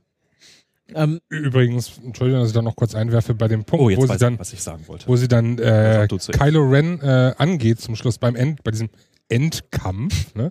Da wird sie ja sehr energisch. An diesem Punkt dachte ich mir so, wenn wir jetzt bei dem Rollenspiel, du würdest so viel Darkside Points von mir kriegen, weil du so einfach brachial drauf gehst, wie ja. Luke sich damals auf den Imperator nie getraut hat. Ja. ja. Das ist so volle Möhre drauf, das ist einfach nur so cis Das ist, das ist richtig. Äh, ich, und das, exakt den Eindruck hatte ich auch. Die ist schon ganz schön tough unterwegs in dem Moment. Ja, die ist schon, die ist schon echt pisst von dem, was da so um sie rum passiert. Wenn da mal nicht die dunkle Seite schon um die Ecke kommt, aber dazu komme ich hinterher am Ende auch noch. Nein, aber ähm, den Kampf finde ich ganz grandios auch. Auch da würde ich sagen, vielleicht der Interess, also sicherlich nicht der artistischste, aber vielleicht der interessanteste Laserschwertkampf, den wir gesehen haben bisher.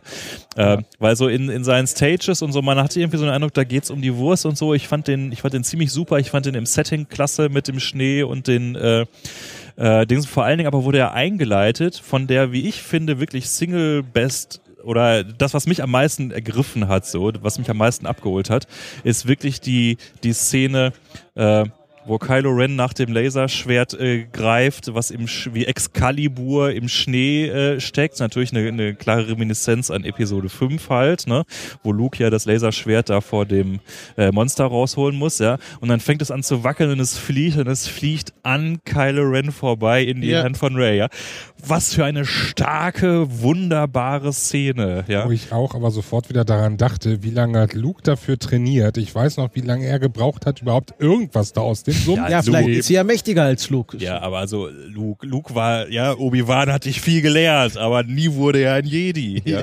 Also Luke war doch einfach eine kapitale Enttäuschung, sagen wir mal, wie es ist. Aber ja, ich es finde ist auch Zeit dieses- dafür, dass die Frauen jetzt mal zeigen, wo es Ich finde auch geht. dieses äh, kein Training bekommen, aber trotzdem ein guter Jedi sein. Das ist ja auch bei Luke auch so gewesen. Er hat ja sein Training bei Yoda abgebrochen, als er dann zurückkam, ist er Yoda sofort gestorben. Ja, siehst du, Ähm, kommt davon. und Das, also das, das ist ja auch in der Arschloch. Familie, auch in der Familie so, dass das Trainings, dass, dass das Training nie vollkommen ausgeführt wird. Und ein, wahrscheinlich ist auch das Jedi-Training so, dass das einfach so on the way, on the fly passiert. Nee, das ist der Punkt, zu dem, das ist der zweite Elefant, zu dem ich jetzt kommen würde. Ich hoffe, ich hoffe, ich hoffe, dass äh, in den nächsten äh, beiden Folgen auch mal dieses Jedi- Jedi-Tum mal ordentlich debunked wird. Ja, weil Jedi, ja, they failed big time. Ja, sie haben es Ja. doch immer gegen die Wand gefahren. Ja, angefangen mit Ja. diesem Umfug, so du darfst irgendwie keine Frauen haben. Ja, wieso denn nicht? Was ist denn das für oder oder Männer auch, also keine Beziehungen Ja. haben? Ja, warum darfst so, keine was, Attachments was haben. ist denn jetzt hier an der Liebe nur irgendwie verkehrt? Adventure, Und du musst und du musst irgendwie zwei. Monate, sobald du älter bist als zwei Monate, funktioniert der ganze Trick nicht mehr. Und, und, Ja. und, und dieser ganze Jedi-Kodex, ja, das ist nichts als irgendwie ein großer, großer Haufen Banta-Puh, ja, um mal mit, Alle macht den Sith. So. na, ich sage nicht, dass die Sith das besser machen, ich glaube aber, und das, das hatte ich mir ehrlich gesagt eigentlich schon von dem Film erhofft, dass J.J. Abrams, zu dem kommen wir ja vielleicht gleich auch nochmal, wirklich so einen radikalen Lost-Spin einführt und sagt, ja Leute, das mit dieser dunklen und der hellen Seite, was ihr sechs äh, Sache, äh, Folgen euch angeguckt habt, ich glaube, ihr habt da was nicht so ganz verstanden. Ja, ähm, ich hoffe, ich hoffe, ich hoffe, Ja. sie machen das in den nächsten, dass diese beiden äh, Extreminterpretationen völlig an der eigentlichen Sache vorbeigehen und dass äh, die eigentliche Geschichte der Macht und von Balance, also allein dieses Bal äh, the one, äh, the chosen one to bring balance to the Force. Wie zum Teufel, wie verbohrt und verkopft muss man sein, dass ein Jedi-Orden sagt, dass Balance darin besteht, dass die eine Seite tot und ausgerottet ist. Ja, Balance ist natürlich zwei auf der einen Seite, zwei auf der anderen Seite. Das ist Balance und nichts anderes. Ja, so, und wie kann ich denn so eine Prophecy überhaupt irgendwie falsch verstehen? Dann also geh mir weg mit Jedis. Ja, Ja. Die, die hatten ihre Chance ein paar zehntausend Jahre lang. Ja, Stimmt. und immer wieder haben sie Ja. es radikal verkackt. Also wenn du die Balance Die guckst, ist es eigentlich in den Prequel-Filmen extrem auf Seite der Jedi. So ist es. In 4 bis 6 ist es extrem auf der Seite der dunklen Seite. Und jetzt, Und jetzt müsste vielleicht mal beides vielleicht verschwinden. ist das System ja falsch. Vielleicht ist genau das jetzt auch der Knackpunkt, wirklich dieses, ähm, dass du Kylo Ren in diesem Zwiespalt hast zwischen heller und dunkler Seite und dass du auch bei Ray jetzt so eigentlich die helle Seite hast, aber auch dieses, dieses aggressive wie auf der dunklen Seite. Ja. Und dass wirklich beide da irgendwie vielleicht das Beste vereinen, sag ich jetzt mal ganz klischeehaft. Und- und dadurch diese Balance. Und in Episode, Episode 9 dann auf einem AT-AT in den Sonnenuntergang gemeinsam reiten. ja. Bitte. Es wird, es wird ja, es wird ja viel 88. gemunkelt, was jetzt passiert. Es gibt ja, das habt ihr vielleicht auch gelesen, dieses Statement von Abrams, äh, das Skript von Teil 8 wäre so großartig, das hätte er gerne selber jetzt auch verfilmt, weil das sei also äh, viel besser Ah, ja, als alles, was er jetzt zur Verfügung gelesen. hatte. Ähm, und äh, der Regisseur lässt aufhorchen äh, horchen von Teil 8, äh, weil das einer der, der krudesten und originellsten Ja. Avantgarde-Typen ist, eigentlich, die gerade in Hollywood rumlaufen, der also noch nie irgendeinen geraden Film gemacht hat. Ja? Okay. So, das muss nicht unbedingt was heißen, aber so die Gesamtkonstellation nach dem Motto, so jetzt haben wir auch erstmal ordentlich Geld reingeholt, ja, mit diesem Film. Der wird ja äh, mit einiger Sicherheit wahrscheinlich doch der erfolgreichste Film Ja, aller Zeiten, so wie es gerade bei Box äh, Office Mojo In zwölf aussieht. Tagen eine Milliarde Dollar eingespielt. Ja, schon, schon wirklich krass. Ja. Ähm, hab mal, ähm, Achso, warst du schon fertig? Äh, nee, nee, also äh, ich, ich, ich hoffe, ich hoffe, ich hoffe, dass Disney da jetzt wirklich sagt, okay Leute, und jetzt, jetzt, jetzt, jetzt kommt die Kunst und jetzt drehen wir das Ganze nochmal wirklich um drei äh, Schrauben weiter. Genug, genug Basis dafür haben sie mit diesem Film gelegt, sie müssen jetzt einfach nur durchziehen. Ja. Ich habe mal derweil äh, recherchiert nach den Rataren, also R-A-T-H-T-A-A werden die geschrieben und äh, sehen irgendwie ja ungefähr so aus, also so das pubertäre Kind eines Saarlands. Ja, genau. Also äh, mir scheint es auch, als wenn. das ist schön. Die, so der Wookie. Sag, sag, sag, sag nochmal laut. Das die, Puber, die pubertäre Version eines Salak, weil es ist ein Salak mit Pickeln. Ja, genau. Also hier steht auch so, ja, äh, ist irgendwie verwandt mit Salak und noch irgendwas ja, ja. anderem.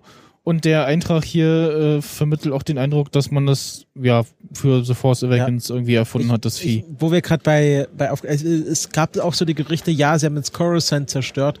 Ich möchte nochmal aufklären, es war nicht Coruscant, Richtig. was äh, zerstörte, nur genau. das Hosnian-System.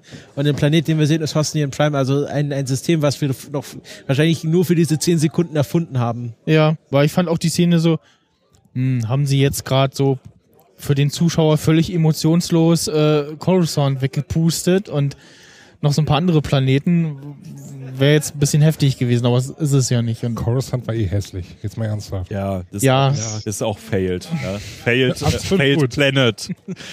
Aber das mit dem Planeten zerstören, da frage ich mich halt wirklich, ähm, also sie können halt nicht ewig so weitermachen. Oh, jetzt haben wir vier Planeten zerstört. Im nächsten zerstören wir sechs. Ähm, das wird irgendwann nicht mehr funktionieren. Äh, glaube ich. Also da müssen ja. sie sich mal irgendwie ein anderes Druckmittel, da müssen sie vielleicht mal irgendwie ins Kleine gehen, dass ja. es irgendwie krasse Auswirkungen hat, wenn man, wenn man irgendwas klein angreift oder so. Also ich, äh, mein Hauptenttäuschungsfaktor war wirklich diese äh, Todesplanet-Geschichte. Wobei sie ja bei der, das, bei der Zerstörung von ähm, vier Planeten jetzt erstmal nur die Planeten zerstört haben, die von der Republik äh, dessen Rats besetzt wurde, besetzt in Anführungsstrichen, also bevölkert wurde. Und äh, sie wollten ja jetzt dann nur den, äh, den Stützpunkt der neuen Rebellen, ich mache jetzt hier gerade Der Widerstand. Genau, des Widerstands. Sehr oft Widerstand genannt. Ähm, äh, zerstören. Also ich glaube nicht, dass sie jetzt angefangen hätten, auch jetzt nehmen wir mal den Planeten uns noch vor und den Planeten, sondern einfach so diesen Hauptgegenspieler hätten, der, der First Order hätten sie jetzt einfach platt gemacht und dann wäre ja. Friede, Freude, Eierkuch gewesen. Aber für mich gibt es ja noch einen ganz anderen rosa Elefanten, über den wir noch reden können. Rosa. Was für mich auch ein bisschen der Kritikpunkt ist. Musik müssen wir noch. Ganz am Ende ist das. Weil ich finde, ich finde, das Ende ist zu lang. Ja. ja. Ich finde, sie hätten da wegschneiden sollen, wo Ray wegfliegt. Da hätten sie wegschneiden sollen und sie hätten Luke ja. gar nicht erst noch zeigen also, sollen. Also Punkt eins. Das war das erste, was mich traurig stimmte, war, dass es äh, das erste Mal eine Trilogie begann. Gut, wir hatten vorher nur zwei Trilogien, aber erste Mal eine Trilogie begann und es eben nicht diese Medaillenüberreichung gab oder wie auch immer. Das hatten wir bei Episode 1, das hatten wir bei Episode 4. So, Gott, Gott sei Dank keine Medaillen. ja, also gerade diese Gangen Leuchtglubbel-Szene. Es war nicht, es war nicht schön. Es war nicht schön. Nee. Aber es wäre Nie wieder jetzt wollen wir so, eine Medaillenübergabe sehen. Die Medaille jetzt ist jetzt so, überwunden im Star Wars Kosmos. Es wäre jetzt einfach nur so passend. Das sind jetzt dann, aus. Dann ja, ich habe auch zuerst gedacht, wie, das geht hier immer noch weiter. Die sollte doch jetzt einfach in den Sonnenuntergang erstmal fliegen ja. und äh, gut wäre es gewesen. Aber da hätten ähm, alle geschrien, so, wo ist denn Luke Skywalker? Aber ich fand diese Szene am Ende, wo sie dann bei Luke steht und ihm das Lichtschwert so reicht, das war mit einer der kraftvollsten Szenen überhaupt für mich. Ich könnte mir vorstellen, dass sie da lange drüber geknobelt haben, wie Was sie das. Sie war wirklich großartig. Weil ich, ich finde ich find den Vorschlag äh, mit irgendwie, sie fliegt weg, also die Shui-Szene ist ja nochmal süß, dass also Shui sie jetzt auch als Piloten quasi akzeptiert und ja. so als legitimen äh, Nachfolger von Hahn und so. Ähm, also das hätte es auf jeden Fall gebraucht. Also auf dem Planeten und hallo, wir haben ihn zerstört, juhu, Party, das hätte nicht gereicht. Abflug auf jeden Fall. Und die Szene jetzt noch dran zu hängen, das, das gibt vor allen Dingen ein großes Folgeproblem, wie ich finde. Ich hatte das auch mal irgendwo getwittert. Äh, es gibt keine zwei Star Wars-Filme, zwischen denen nicht mindestens zwei Jahre liegen. Stimmt. Das wäre jetzt gelinde gesagt ungewöhnlich, wenn der nächste Film jetzt direkt äh, quasi an der Szene Dieser Szene beginnt, ja. Äh, auf der anderen Seite will man das aber eigentlich, damit man dann sieht, was da passiert. Äh, das wäre schon sehr bold Move, den ja. Leuten das wiederum vorzuenthalten, mhm. aber es wäre eigentlich natürlich sehr Star Wars äh, klassisch, dass man die ersten 30 Minuten völlig orientierungslos erstmal gucken muss, was ist ja nicht wieder Phase. Also ich, ich habe ja ähm, bis Vorgucken des Films so gehofft, dass Luke so, ja, Han Solo-mäßig wie in äh, Episode 4 äh, zur Rettung kommt als äh, Verstärkung in irgendeiner Schlacht oder so. Oh my. Bloß nicht. Äh, oder halt, wie es dann passiert ist, so ganz zum Schluss äh, in einer Szene. Und ähm, was, was mir noch so ein bisschen gefehlt hat, die Erklärung, warum jetzt R2D2 äh, plötzlich äh, Aufgewacht. erwacht. Also ich kann es erkläre es mir so, dass halt durch das Erwachen der Macht in Ray selbst, äh, Also, weil sie ja Die, die von die JJ, in JJ We Trust, äh, publizierte Version ist, er ist eigentlich schon aufgewacht, als BB-8 äh, im selben Raum ist und gegen ihn dütscht, weil Ja. da klar ist, so, jetzt sind dieser, aber er ist halt so lange ausgeschaltet gewesen, der Bootprozess dauerte etwas länger. Das ist das, was Oh. JJ sagt. Nee, wahrscheinlich hat R2D2, Windows 3.1 R2D2 hat Machtsensoren und äh, er weiß jetzt, dass das hier. Machtdetektor äh, Genau, ein Machtdetektor. Und wenn, wenn das Machtlevel in Ray ho hoch genug angestiegen ist, Ja. dann. So ein Oder- Midi-Glorial-Counter. Oder, äh, erwache, er, erwache erst, wenn komisches Machtbalancing. Genau. Äh, Ich fand auch halt wirklich das Ende etwas sehr hingestückelt. Sie fliegt dann auf den Planeten, weiß genau auf welche Insel und dann läuft sie da hoch und dann steht ausgerechnet da Luke an der Klippe und guckt so bedeutungsschwanger darunter. Dingen, ich fand das eher, wer kann baut das so viel nachvollziehen. Treppen? Wer baut so viel Treppen, verdammte Hacke? Ich Die dachte mir, Iren, Mann, ist doch eine irische Insel. ja, ich habe mich eher so ein paar andere Sachen gefragt. Ähm, wie sieht's mit der Nahrungsversorgung aus? Hat er einfach sich irgendwelche Vögel vom Himmel geholt? Er so ernährt sich Macht von der? Macht, Mensch. Die Genau. säugt ihn. Fischrennen. Wahrscheinlich wow. Geht man dann hinter die Insel und da steht irgendwie ein Starbucks und ein McDonalds. drin. Da ist die Moss Eisley Kantina neu aufgebaut worden. Nein, aber ich fand, ich fand den Gesichtsausdruck von ihm fand ich einfach äh, Hammer. Ich find, einfach, wie sie da steht und du hast in ihr einfach nur dieses äh, nicht unbedingt Verwunderung gesehen, aber so ein bisschen so absolute Trauer, absolute Verbitterung, nein, Ja. absolute Verbitterung, aber leichte Verbitterung und Resignation. einfach diese Resignation und einfach dieses so, ich weiß nicht, was ich tun soll. Also A, ja, er sieht seine Tochter anscheinend wieder und das realisiert er logischerweise wahrscheinlich auch, weil machtsensitiv, äh, er spürt, wo die Macht ist. Äh, B, sie bringt ihm das Lichtschwert, das heißt, okay, ich werde benötigt, ziehe ich jetzt wirklich wieder in den Kampf, in den Krieg, wo ich Das ja auch ein Symbol des Scheiterns für ihn ist, dieses Lichtschwert. genau. Ja. Weil es in seiner schwärzesten Stunde, in seiner größten Niederlage er das verloren hat.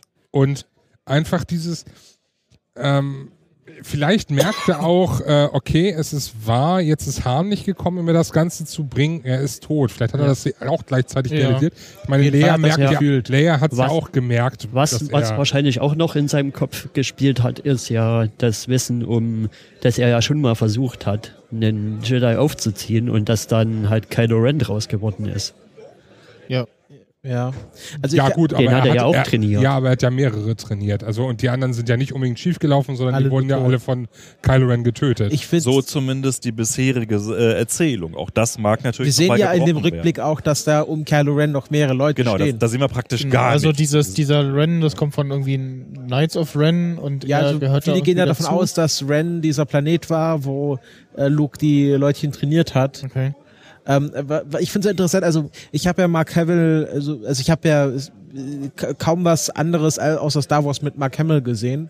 Und wo ich ihn jetzt neulich wieder gesehen habe, war in der Flash-Serie. Also er hatte in der originalen Flash-Serie ja den sozusagen den, äh, die, den so eine Art Joker gespielt. Aha. Ähm, Und er hat ja auch sehr viel den Joker in den Computerspielen und animi animierten Serien. Also er Ja. hat ja, hatte da ja sehr diesen, diesen Joker-Charakter sehr für sich eingenommen, neben anderen Schauspielern. Und ähm, ich habe aktuell war er jetzt auch in der Flash-Serie zweimal zu sehen, da hatten sie auch einen sehr schönen Star Wars-Gag drin. Ähm, und ich bin sehr gespannt, was Mark Hamill jetzt aus seiner alter Luke-Rolle macht. Ähm, ob er weiter, äh, ob er wirklich so ernst bleibt, ob er so ein bisschen in Richtung Yoda geht. Das kann, ich kann mir vorstellen, dass er das spielen kann, wenn das, wenn das von ihm verlangt wird. Äh, Er hat in, äh, in seinen Joker-Rollen gezeigt, dass er solche Rollen spielen kann. Und ich bin sehr gespannt, ob er jetzt einfach diesen, diesen Luke-Charakter, diesen etwas äh, weinerlichen Wicht, aber jetzt halt mit 60 Jahren plus oder 30 Jahren plus weiterspielt oder ob er sich da noch mal ein bisschen neu erfindet, ob da mal was Kreatives mit Luke gemacht wird. Also ich wünsche mir da definitiv den verbitterten Luke. Also ich will ihn, ich würde ihn am liebsten richtig schön düster haben. Melancholisch. Verbittert. Ja, aber das ist ja auch, ich, ich, ich, er kann, äh, vielleicht, äh, auch so, so äh, aus seiner Verbitterung heraus flieht er sich in den Wahnsinn. Also sowas kann man sich ja auch vorstellen. Ich würde vom optischen Eindruck jetzt erstmal erwarten, also denken, dass sie, wenn sie die einfachste Variante machen, dass sie ihn zum neuen Obi-Wan machen. Ja, aber das ist ja wäre langweilig. Ja, das wäre schon sehr. Ja, also sie haben jetzt mit dem neuen Film halt sich, statt sich irgendeine neue Geschichte aus den Fingern zu saugen, haben sie nochmal grob äh, die Story aus äh, vier wiederholt.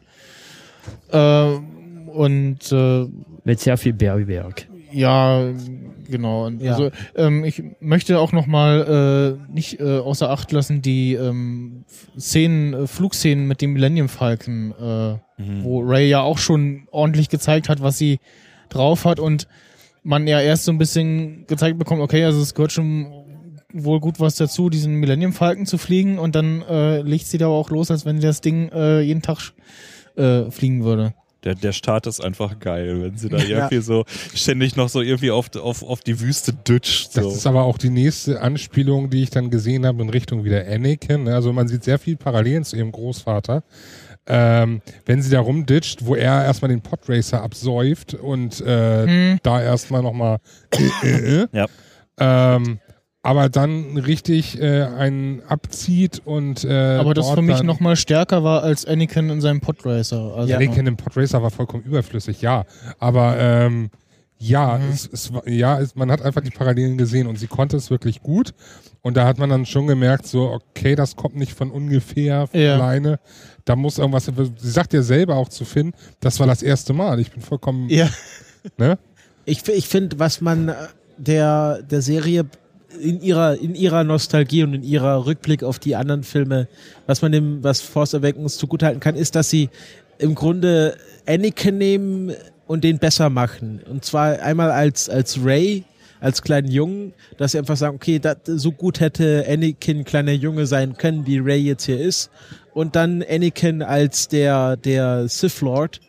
Und äh, also sagen, äh, zeigen können, ähm, wir nehmen jetzt nochmal die Elemente aus, äh, aus Episode 1 bis 3 und zeigen, wie gut sie hätten sein können, wenn George Lucas fähig, zu irgendwas fähig gewesen wäre. Also, ich Also- finde, dass sie da vieles reparieren auch, oder Ich versuchen zu aber- reparieren. Ich würde mir aber sehr wünschen, dass sie da aus diesem Vergleich-Dings einfach rausfinden und Ja, jetzt jetzt mal dann ihr eigenes Film Zeug und dann machen. halt den davon ersten, ja. da, da Ja, genau. weitergehen, davon weitergehen. sind wir uns eigentlich auch einig, dass John Williams abgelöst gehört, weil das, was äh, die Filmmusik hier liefert, ist doch wohl komplett äh, Verweigerung, Arbeitsverweigerung. Oder wir haben genau ein bemerkenswertes Motiv und das ist dann eben immerhin das von Ray. Aber Ja. der ganze Rest ist alles, was gut ist, ist aus den alten äh, Filmen Ja. und die neuen Sachen sind komplett motivlos. Ja, also man kann nichts nachsummen, nichts hat Mhm. irgendwie. Ich habe das nun wirklich zweimal und dann nochmal also es, es Schlüsselszenen. fehlt auch der ja, Soundtrack komplett durchgehört. typische Ort irgendwie, also so, ja, Es gibt halt diese, Planet. dieser Das Versuch nochmal, die Mos Eisley Kantine nochmal Ja, nachzumachen. das, das, ist, das ist ja okay, aber, aber Ja. es zündet halt nicht mal, weil es nicht neu ist. sondern also in den alt. alten Filmen hat halt jede einzelne Figur halt ihr Motiv. So das, die, die gibt's jetzt auch. Also wenn man sich den Soundtrack Ja. anhört, dann steht da irgendwie äh, Kylo Rens Theme, aber es ist kein Theme. Da ist keine Melodie, die irgendwie auch nur ansatzweise hängen bleibt. Stimmt, ja. ja. Das ist dieselbe Arbeitsverweigerung wie Howard Shore beim Hobbit. Ja, da hat einer Ja. die nach Star Wars mit Abstand ikonografischste Filmmusik aller Zeiten geschrieben, nämlich Herr der Ringe. Ja, und äh, wo er also nur wirklich ein Füllhorn von von 30 Mhm. Top-Melodien raushaut und dann drei Filme lang im Hobbit kommt da nichts mehr hinterher. Ja, aber wirklich gar nichts. Das einzige Ja. gute Motiv aus Teil 1 ist eins, was er in Teil 3 schon verwendet hatte, vom, vom äh, ja. äh, von äh, Herr der Ringe, ja. Und ähnlich katastrophal ist jetzt also hier die Lage bei Star Wars. Ich habe Shaw komplett, äh, ähm, Williams komplett abgeschrieben. Also ich muss, weg. ich muss sagen, äh, mich hat das jetzt nicht so enttäuscht, weil ich eben dieses Ray-Theme so gut finde. Und äh, das andere Motiv ist der, der Battle Run, also wo sie wirklich über das Wasser fliegen und dann kommt, setzt dieser, diese Angriffsmusik der Rebellen ein. Und das sind so die zwei Themen, die mich wirklich sehr mitnehmen emotional. Und äh, aber Ralf hat schon recht, dass der Rest ja ein bisschen flach fällt. Ja, Also also, Wir streamen übrigens gerade, wird uns Ja? gesagt. So, Angeblich okay. äh, streamen wir wieder. geht wieder, okay. Okay. Hallo Stream. Hallo Stream. Hallo Stream. Äh, Der soll ja, zwar also, knarzen, aber da wir vorhin die ganze Zeit überhaupt gar keinen Stream hatten, ist das ein großer, äh, Genau. ein großer Schritt in die richtige Richtung. Ein kleiner Schritt und so. Ja, ähm, ja, also es gab, es gab halt so die typischen Szenen, wo man der Musik eingesetzt hat aus den alten Film und auch um zu sagen, irgendwie, dass es jetzt So eindeutig, Leia, ne, äh, klar, das ist ähm, Leias Theme und so. ja, oder das natürlich ist eindeutig Lukes Tochter und Ja. so, ne? Sicher, das nimmt man auch. Ja. Klar. Ja.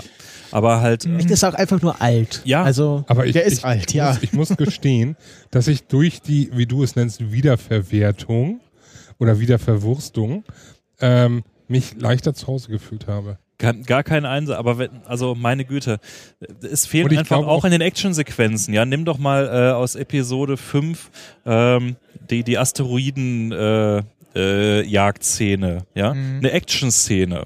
Ja, aber was er da für eine monumentale Melodie reinhaut, ja, dieses da da da da da da Ja. da da da da da da da da ja, und währenddessen halt der Fall, Ja. wie er sich dreht und so. Und wenn du jetzt die Action-Sequenzen aus dem neuen Film hast, ja, das ist doch scheiße, Mann. Also- ja, wir wollen hier den epischen also Melodie- willst, und Harmoniebogen willst haben. Interstellar Orgel Soundtrack. Ja, wegen mir. John Williams Instrument ist äh, rein. 83, Ja, ne? Also nur so mal. Ja. Ja, also Aber dann soll er es halt machen hier, wie, wie heißt unser deutscher äh, Hans Mann? Zimmer. Hans Zimmer. Dann muss er sich halt seine Crew an talentierten äh, äh, Zukomponierern schaffen. Der, Also- der, der hält das Niveau, auch wenn er nix, Wer- keine Note mehr selber schreibt. Also ja. wer der nächste Han äh, John Williams werden könnte oder der nächste Hans Zimmer meinetwegen auch. Ähm, Junkie XL, der ja den Soundtrack für dieses Jahr für Mad Max gemacht hat. Hm. Den da waren gute Sachen Sehr drin. gut. Und Ja, den, hat den habe ich mal nachgeschlagen. Der hat schon sehr viel gemacht. Der hat, glaube ich, für The Dark Knight auch schon den Soundtrack gemacht. äh, ja. Ja, der ist ja, im ja. Zimmer aber doch. Ja, aber er hatte auch irgendwie mitgewirkt. Lieder beigesteuert. Aber, aber Ja. Junkie XL ist ein, ist ein Name, der mir jetzt aufgefallen ist dieses Jahr unter Mhm. den äh, Score-Machern, weil der halt bei Mad Max einen sehr, sehr guten Soundtrack und da ist ja der Soundtrack nochmal anders eingesetzt auch. Ja, ich wollte schon ähm, mal mal in einem Podcast die Asteroidensequenz nachsingen. Schön. Wie, äh, wie über Schon wieder was auf deiner, auf deiner Lebensliste abgehakt. Die Dinge, die, bevor man das Podcast an den Nagel hängt, äh, Liste wieder ab einen Punkt abgehakt. an, dann- An. Äh, wir anstein- anscheinend übersteuern wir jetzt auf dem Stream ganz doll. Ja. nee. Erik, ruf mal den Stream auf. Wie den Stream. Ihr müsst- Ja, das, das. Programm dann, halt. dann, dann muss der Stream leiser machen. Müsst ihr leiser stellen. Ähm, ja, hat auch für den letzten 300 immer auf dem. Desktop, genau. Wir, wir können, Ja. Oder wir können den Cent zum Stream aus dem gelb. raus runternehmen. Ja. Einfach hier runterziehen? Ja, ich nehme an, dass es dann funktioniert. Mach mal. Live-Experimente. Hm, wenn das mal So. gut geht. Ja. ja, So, hallo, Test, Test. Ja, jetzt sollte es wieder funktionieren. Ja, Ja. ich warte einfach mal auf Rückmeldung. Jetzt dürfte es nicht mehr übersteuerig So. sein. Also nicht mehr so sehr. Ja. Ich kann, Aber noch, ich kann noch haben- mehr Melodien singen. nein. wir brauchen jetzt kein Inter, Intermission. Ich- ich das kannst du, Ralf, das kann, darfst du in deinem Nachfolgeprojekt machen. Genau. Von dem wir noch nichts Also das hast du jetzt mal auch Ähm. besser hinbekommen als die äh, Damen und Herren bei Radio Tatooine, das ja auch immer wieder versuchen und ich dann immer Schwierigkeiten habe zu folgen. Ich habe aber noch einen Elefanten. So, und den möchte ich jetzt auch mal loswerden. Ja. Diese Erinnerungsszene. Diese, Mhm. ich berühre das Ah, Lichtschwert ja. Hm. und alles durchfließt mich an irgendwelchen Bildern und Erinnerungen. Also erstmal, was, was spiegelt die natürlich, diese Szene? Wir wissen es alle, du weißt es auch. Komm, sag es. Nein, ich das will's ist, nicht. Das ist natürlich Lukes, äh, Lukes Weg in die Höhle der Macht in Episode Ja. 5, ne, wo Ja. er dann hinterher Darth Vader trifft. Und, ne, du wirst nur das dort finden, was du selber mitnimmst und, Und, äh, sich dann selber im Darth Vader Helm sieht Ja, und sowas. genau. An der, das ist natürlich vom Aufbau her auch mit diesem gruseligen Einstieg und sowas. Aber äh, wa- was hat dich jetzt genau an dieser Sequenz gestört? Hm, na, Einfach dieses, Dass sie da war. ja, mich hat diese Echt? Sequenz an Die sich Art. gestört. Ja, ich fand's auch Es- so ein es bisschen war- komisch. Sie wurde dann nach unten gerufen. Das ist, ja, Von- ja, es passt. das war sie selber. Das habe ich nämlich in Ja, der ja, deutschen. Synchro erst kapiert. ja, von ihrer Ja, das ist, das ist ihrer, sie selbst, wie sie nach ihren Wa- Eltern warum? schreit. Warum?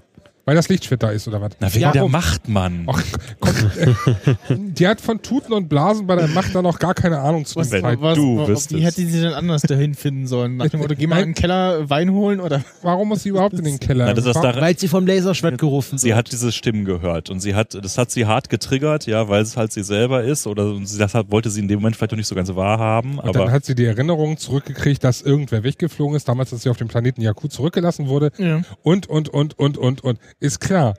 Aber Das spricht übrigens dafür, wenn es wirklich alles, alles Erinnerungen waren, dann muss sie auch, auch bei dieser ähm, Jedi Purge-Szene mit Kylo Ren eigentlich dabei gewesen sein, weil in allen anderen Szenen ist sie selber auch Teil der Handlung. Ja, sie wird Ja, aber also das auch Szenen, die ja erst in der Zukunft spielen. Genau, sie wird erst, äh, wird sie von ihren Eltern dort abgesetzt, vermutlich von ihren Eltern, wir wissen es natürlich nicht, auf dem Planeten. Hm. Dann haben wir die Szene, dass, Hast du zu dem Zeitpunkt, ich, ich bin der Meinung, jedem Mal, beim zweiten Mal ist es mir aber erst aufgefallen, dass ich der, äh, der Meinung bin, dass ich äh, Han Solos Stimme gehört habe. Ich habe auch Mit dem, mit beim dem, zweiten Mal mit gucken. dem äh, wo, er, wo er dann sagt, äh, du musst jetzt hier bleiben oder so. ja, ich bin der ja, Meinung, das dass Han Solo sehr gehört nach habe. Han die Solo. aber- gängige, die gängige Lesart ist eigentlich, dass das der Schrotthändler ist. Auch bei dem sie, Ja, also äh, der, Ah. der Arm, den man sieht, wird. an der, der sie hält, das ist der Schrotthändler, bei dem sie dann Genau. auch ihre okay. Teile verkauft. Der Mann von GameStop. und das ist, und das ist, und das ist auch dessen Stimme ist. Aber das ist Okay. nicht, nicht final. Also klar ist nur, dass am Ende Obi-Wan spricht. Und zwar sowohl Ah. als Ion Ja. McGregor Ja, als auch genau. als äh, Dingenskirchen Ja. hier. Das, Äh, Alec Guinness. Alec Guinness, ja. bei dem sie irgendwie was rausgekattet haben, damit er das nochmal sagen kann. Nee, dieses äh, The First Step into a Larger World, das sagt er im, äh, im vierten Teil im Millennium Falcon. Wo äh, nach dem ersten Training, wo Luke die Kugel äh, abwehrt. Das, das ist ein Zitat aus dem vierten. Ja. Was ich so langsam mal hoffen würde, ist, wenn sie in, in den nächsten zwei Filmen so langsam mal ein bisschen weggehen von dieser Erklärung. Ja, das ist jetzt wegen Macht und so. Sie könnten auch mal die Macht so ein bisschen, die Banken an sich. Das äh, Sache habe ich ja gerade eben gesagt. Ja, ich hoffe sehr, dass da mal ein paar radikale Schritte eingeführt werden. Ja, aber was heißt Mein- die Macht, die Banken? Also, Also im zum ersten Beispiel- Teil wurde ja Beispiel. die Macht, die Bank. Mein, mein Lieblingsende für Harry Potter wäre immer, ihr habt Harry Potter einigermaßen gelesen, so komplett? Ja, ich bin mit der gelesen, Ähm, vertraut. ja. So, also für mein perfektes Ende für Harry Potter wäre gewesen, diese ganze Endkonstellation mit äh, Voldemort und oh mein Gott, das wird alles äh, übel werden, kann nur dadurch aufgelöst werden, dass die Zauberei und die Magie vernichtet wird als solches. Und einfach es weder gute Hexen noch böse Hexen noch gute Mhm. Zauberer oder böse, sondern ja, wir müssen die Zauberei als solche zerstören äh, und sitzen plötzlich irgendwie das Werkzeug, genau, was dieses, dieses Machtwerkzeug, was dieses ganze Übel hier die ganze Zeit perpetuiert und sitzen dann einfach im London im Jahr 1990 und müssen gucken, dass wir einen normalen Job bekommen. Ich hätte es geliebt, ja, wenn sie den Mut gehabt hätte, so, einen- so einen Stunt zu bringen am Ende. Vielleicht, vielleicht werden wir so etwas ja bei Star Wars sehen. Ich finde das großartig. Nach dem Motto, so scheiß auf die Balance, ja, die letzten 50.000 Jahre haben es Jedi und Sith nicht hinbekommen, mal irgendwie auf die Kette zu kriegen. Wir müssen jetzt hier einfach mal in den Grund ran und alle Mediglorianer platt machen. Aber das wäre Aber schon. da hätte das ja dann gar keine Auswirkung, weil der Rest des Universums ja auch so funktioniert. Also das interessiert ja dann keinen so. Ach, was, die Jedi? Ach, die habe ich ja eh gar nicht richtig mitbekommen.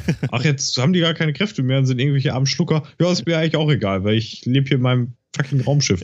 Oder Das ist aber bei jedem Märchen so, dass, ähm, dass der einfache Mann keine Rolle spielt, sondern Ja. immer nur die, die Hochgestellten und die, die Chosen One. Ja, und die großen Unterdrücker nutzen ja alle die Macht. Ja, ähm, mir fallen noch zwei Sachen ein. Also zum einen äh, die Sache, dass wir zwar auf einem Wüstenplaneten gestartet sind, aber nicht auf Tatooine.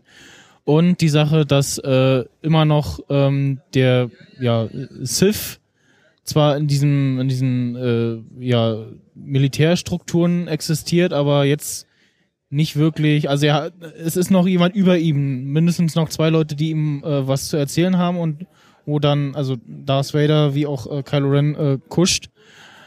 Ähm, also in, in äh, Episode 4 ja, wo ähm, Darth Vader da in dem, äh, in dem Rat da den einen Mann wirkt und dann kommt da ähm, äh, Großmufti Tarki. Grand Tarkin, Moff Tarkin. Tarkin rein und sagt, äh, Vader, lassen Sie das, lassen Sie den armen Mann in Ruhe. Und der nimmt das so, so nach dem Motto, oh, ja, schon wieder.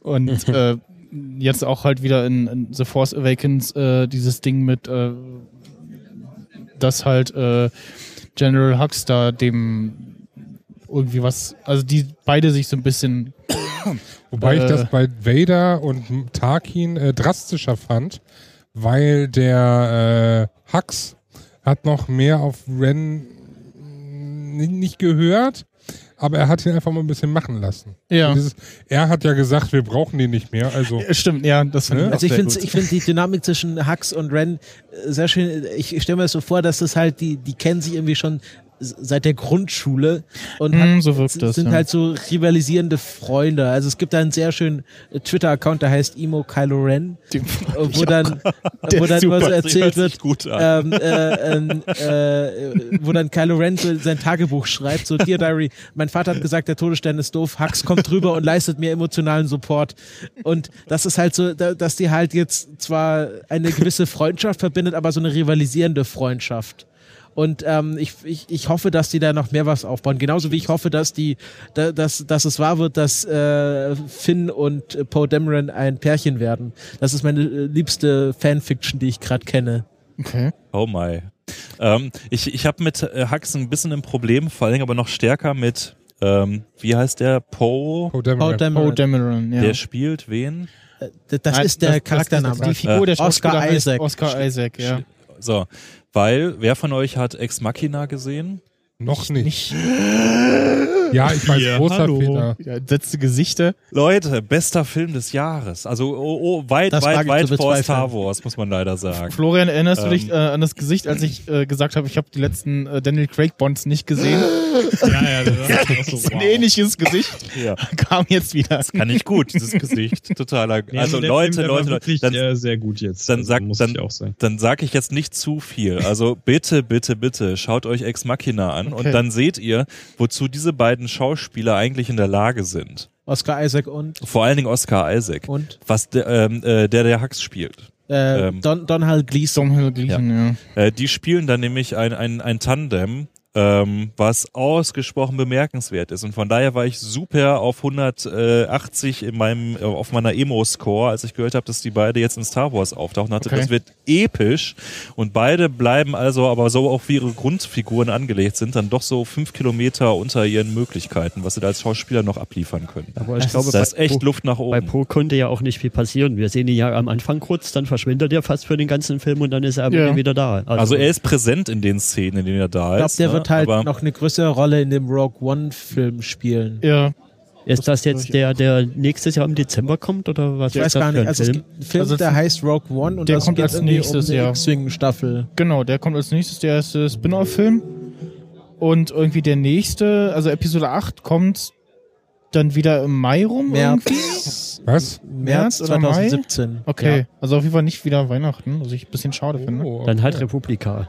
Ja, Stimmt. Republika Ja, 2017. ah, super. Jetzt Ja. sitzen wir alle wieder auf dem Tisch. Versprochen. Nee, leider nicht. Also ich nicht. Zäh.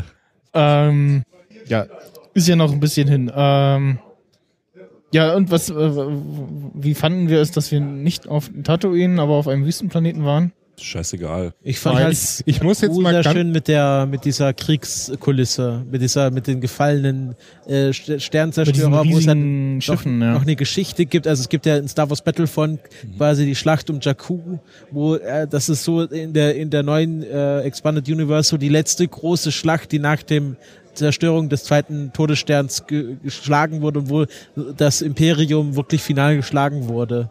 Und es gibt auch so Geschichten, dass dann ein Captain eines Stern, äh, Stern, ähm, genau, Sternzerstörers ähm, absichtlich in den Planeten hineingeflogen ist, weil er nicht wollte, dass es den Rebellen in die Hände fällt. Hm. Also ich fand die Kulisse sehr schön, aber das hätte man genauso gut auf Tatooine machen können. Ja, aber dann hätten wahrscheinlich viele gesagt so, oh, schon wieder Schon wieder Tatooine. Tatooine. Aber schon Und- wieder ein Wüstenplanet. Und dann Das- hätten das- die Leute auch so gesagt, so ja, dann ist ja klar, dass Ray die Tochter von Luke ist. Also es ist ja jetzt schon, aber es ist noch. Ja, aber das war ja immer die Frage, wieso zum Teufel versteckt der Luke gerade auf de- seinem eigenen Heimatplaneten oder vor ihm? Ja. Ne? Also zumindest der Debatte wären sie dadurch dann mal aus dem das Weg gegangen. Problem ist, und jetzt muss ich mal äh, von Ralf einen äh, Satz adaptieren etwas. Ich würde mich gerne häufiger daran halten, schaff's aber nicht. Wir müssen die Vergleiche zu der alten Trilogie überwinden. Ja. Äh, müssen wir? Ja, eigentlich schon. Ja, Mit dem Kabel müssen wir jetzt die Vergleiche mal überwinden. aber es kann ja, es steht ja nie irgendwas isoliert. Also es ist ja kein, kein Kunstwerk Ja. steht ja nur für sich. Das Ding ist ja sogar, wenn man sagt, hier, das ist ja ein typischer Obi-Wan, das ist ja jetzt schon lange nicht mehr auf Star Wars an sich bezogen. Die, die alte Star Wars Trilogie war ja so, so prägend, dass sich daraus eigene Tropes entwickelt haben, die Ja, danach benannt sind. Zum Beispiel der Obi-Wan oder der Han Solo sind ja erst daraus entsprungen. Naja, okay, also, also diese, die, schon in der originalen Star Wars Trilogie waren die Charaktere solche Archetypen, dass man die äh, bis, bis zur Antike verfolgen könnte, diese Figuren. Und ähm, das sind einfach Figuren, die sich einfach durch die generelle Kultur des Geschichtenerzählen immer wieder wiederholt haben Hm. und äh, deswegen auch äh, ganz klar in den neuen Star Wars Filmen vorkommen werden, einfach weil es, wenn man dann das Geschichtenschreiben an sich nochmal neu erfinden werden müsste und das traue ich jetzt den Star Wars Leuten wirklich nicht zu Hm. es ist halt, wenn, wenn du sagst, dass dieser, dass dieser Regisseur von Episode ähm, 8 so ein äh, cooler Regis- Regisseur ist, dann bin ich da mal gespannt, was dabei rauskommt. Also viele sind ja jetzt schon äh, zurückgeschreckt, als bei dem Star Trek Trailer auf einmal Beastie Boys kam, was Ja. ganz klar durch Guardians of the Galaxy inspiriert wurde. Ja, das Ähm, fand ich auch so. Und Hm, ich, okay. ich Also traue einfach Hollywood, ich traue einfach Hollywood nichts Neues. Also die, die Also, werden nichts mehr ja. Neues machen in den nächsten 30 Jahren, sondern nur noch alte Sachen perpetuieren. Also unterschätzt mir hier mal JJ nicht, ja, weil also Aber wie Lost, viel, wie viel macht der eigentlich? wie, wie, Aber wie bestes Beispiel Ja, aus das, diesem äh, Jahr, dass, dass Hollywood durchaus was Neues machen kann, ist, es ist zwar auch ein altes Franchise, aber Mad Max war doch durchaus was Neues. Ja, aber das ist ja die Einzelleistung von, wie heißt da, George Miller. ja, aber sowas passiert. Also ähm, Ja, aber JJ, ich bin JJ Fanboy. So und zwar der erste, der allerersten Stunde an auch wirklich. seit. Ich finde, was- ich, was war finde, ich finde alles äh, großartig. Was hat er vor Lost äh, gemacht? Ähm, Dingenskirchen hier, da mit der Frau. da? Weißt du, sein Vater Kameramann? Cloverfield? Nee, nee, Cloverfield war sein erster äh, Kinofilm dann. Ähm, aber äh, wenn man sich Lost, ich weiß nicht, habt ihr Lost gesehen? Nein. Komplett? Ja. Alles? Ja, Leider.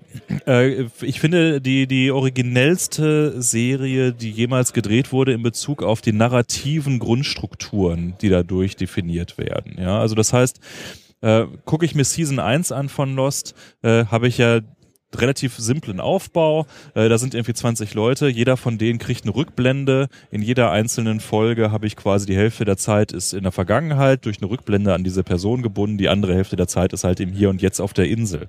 So, und wie, äh, man erwartet natürlich so, dieses Muster wird jetzt also irgendwie durchgezogen. Ja, und wie dann Season für Season für Season diese narrative Grundstruktur komplett auf den Kopf gestellt wird, bis hin zu dem unfassbaren Finale von Season 4, wo du am Ende der Staffel merkst, alles, was du gesehen hast, jetzt kommt ultra hart Spoiler, alles, was du bisher gesehen hast, ist nicht, wie du dachtest, die Vergangenheit, sondern ist die verdammte Zukunft. Ja, du hast also, du wurdest eine komplette Ah, Season ja. lang narrativ, Die- ja, die we have ich to go back, Kate. Die habe ich gesehen, ja. Du, ja, Da du war hast ich dann sehr ganze, du hast Ende. 20, ja, das glaube ich, weil das der geilste Spin so, war der jüngeren Fernsehgeschichte, wahrscheinlich der älteren auch, ja. Du hast wirklich 20 Folgen lang, wurdest du an der Nase äh, rumgeführt von dem, was du glaubst, dort zu sehen auf, äh, auf der Leine. Hervorragend, unterschätzt mir den Jungen nicht, ja. Der kann durchaus in Star Wars Ich sowas auch unterschätze ja. JJ gar nicht, aber äh, es heißt jetzt, er er hat irgendwie das Drehbuch nicht geschrieben, er macht den nicht, äh, ist Regisseur, ist der wie Produzent, ist der irgendwie George Lucas, der, der Großmufti, Ja. der da, äh, Sein, sein offizieller, also er hat jetzt, er schreibt an allen Drehbüchern mit, an allen drei, die jetzt kommen. Äh, hat halt nur beim ersten Regie geführt, aber hat quasi so als Creative Supervisor die komplette Trilogie unter sich. Also sehr ähnlich wie George Lucas also im bei Grunde äh, kann man es vergleichen mit einem. Showrunner. Ja. Yes. Okay, damit kann, damit kann ich was anfangen. Mhm. Okay, ja. Aber bei Lost bin ich immer noch mit dem Ende nicht zufrieden. Also da wird inhaltlich, bitte mit dem Nächste Ende zwei? Stunden. da wird inhaltlich immer mehr aufgeblasen und aufgeblasen und dann, Der, der, dann der, kriegen sie es halt nicht der, hin. der Vorwurf zieht, das sehe ich genauso. Sie kriegen es nicht, sie kriegen es irgendwie hin, aber nicht komplett beglückend, sagen wir mal.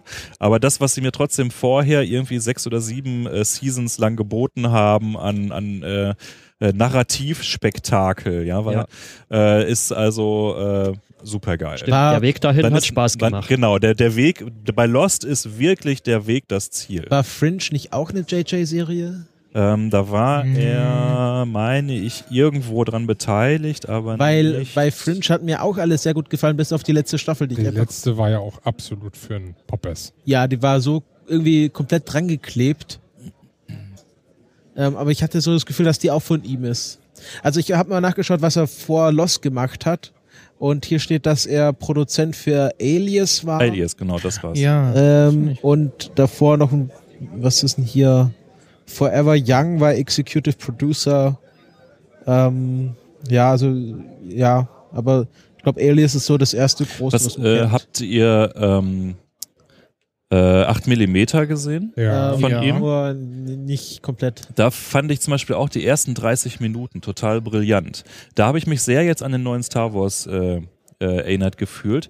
Ähm, das, äh, ist, das sind ja diese Kiddies, also die, die Mhm. allererste Szene ist ja, Junge verliert irgendwie seinen Vater oder sowas, die Beerdigungsszene. Da dachte ich schon, oh, du hast aber einen sehr eleganten Erzählstil heute drauf, gegenüber Cloverfield, was schon sehr fragmentarisch und sehr zerschossen daherkam. Ja, das war sehr Spielberg-artig eigentlich, diese Anfangssequenz. Und dann War ja auch Spielberg mit dabei, oder? oder? also es, es fühlte sich auf jeden Fall komplett an wie ein Spielberg-Remake halt. Ne? Aber dann äh, danach, nach diesen ersten fünf Minuten, dann dieser Plot, wie die ihren Film drehen wollen. Ja?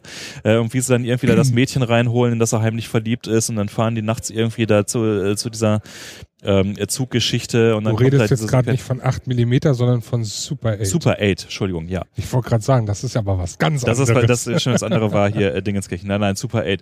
Ja, und dann diese Sequenz, danach bricht die Sache ein bisschen in sich zusammen. Also wenn dann zu viel äh, irgendwie da mit Monster und so weiter, das ist, wird nicht besser da, war dann der aber, Film. da war aber Spielberg äh, stark dran beteiligt, beziehungsweise es, er war ja Schirmherr des Ich, Ganzen. ich guck mal. Aber die ersten äh, ja, das war halt die Frage. Also ich doch habe los, ähm, ich hab äh, das Gefühl, dass Spielberg halt oft, sein, auch, ja. oft seinen Namen für Sachen hergibt, ohne dass er wirklich dran beteiligt ist, kreativ.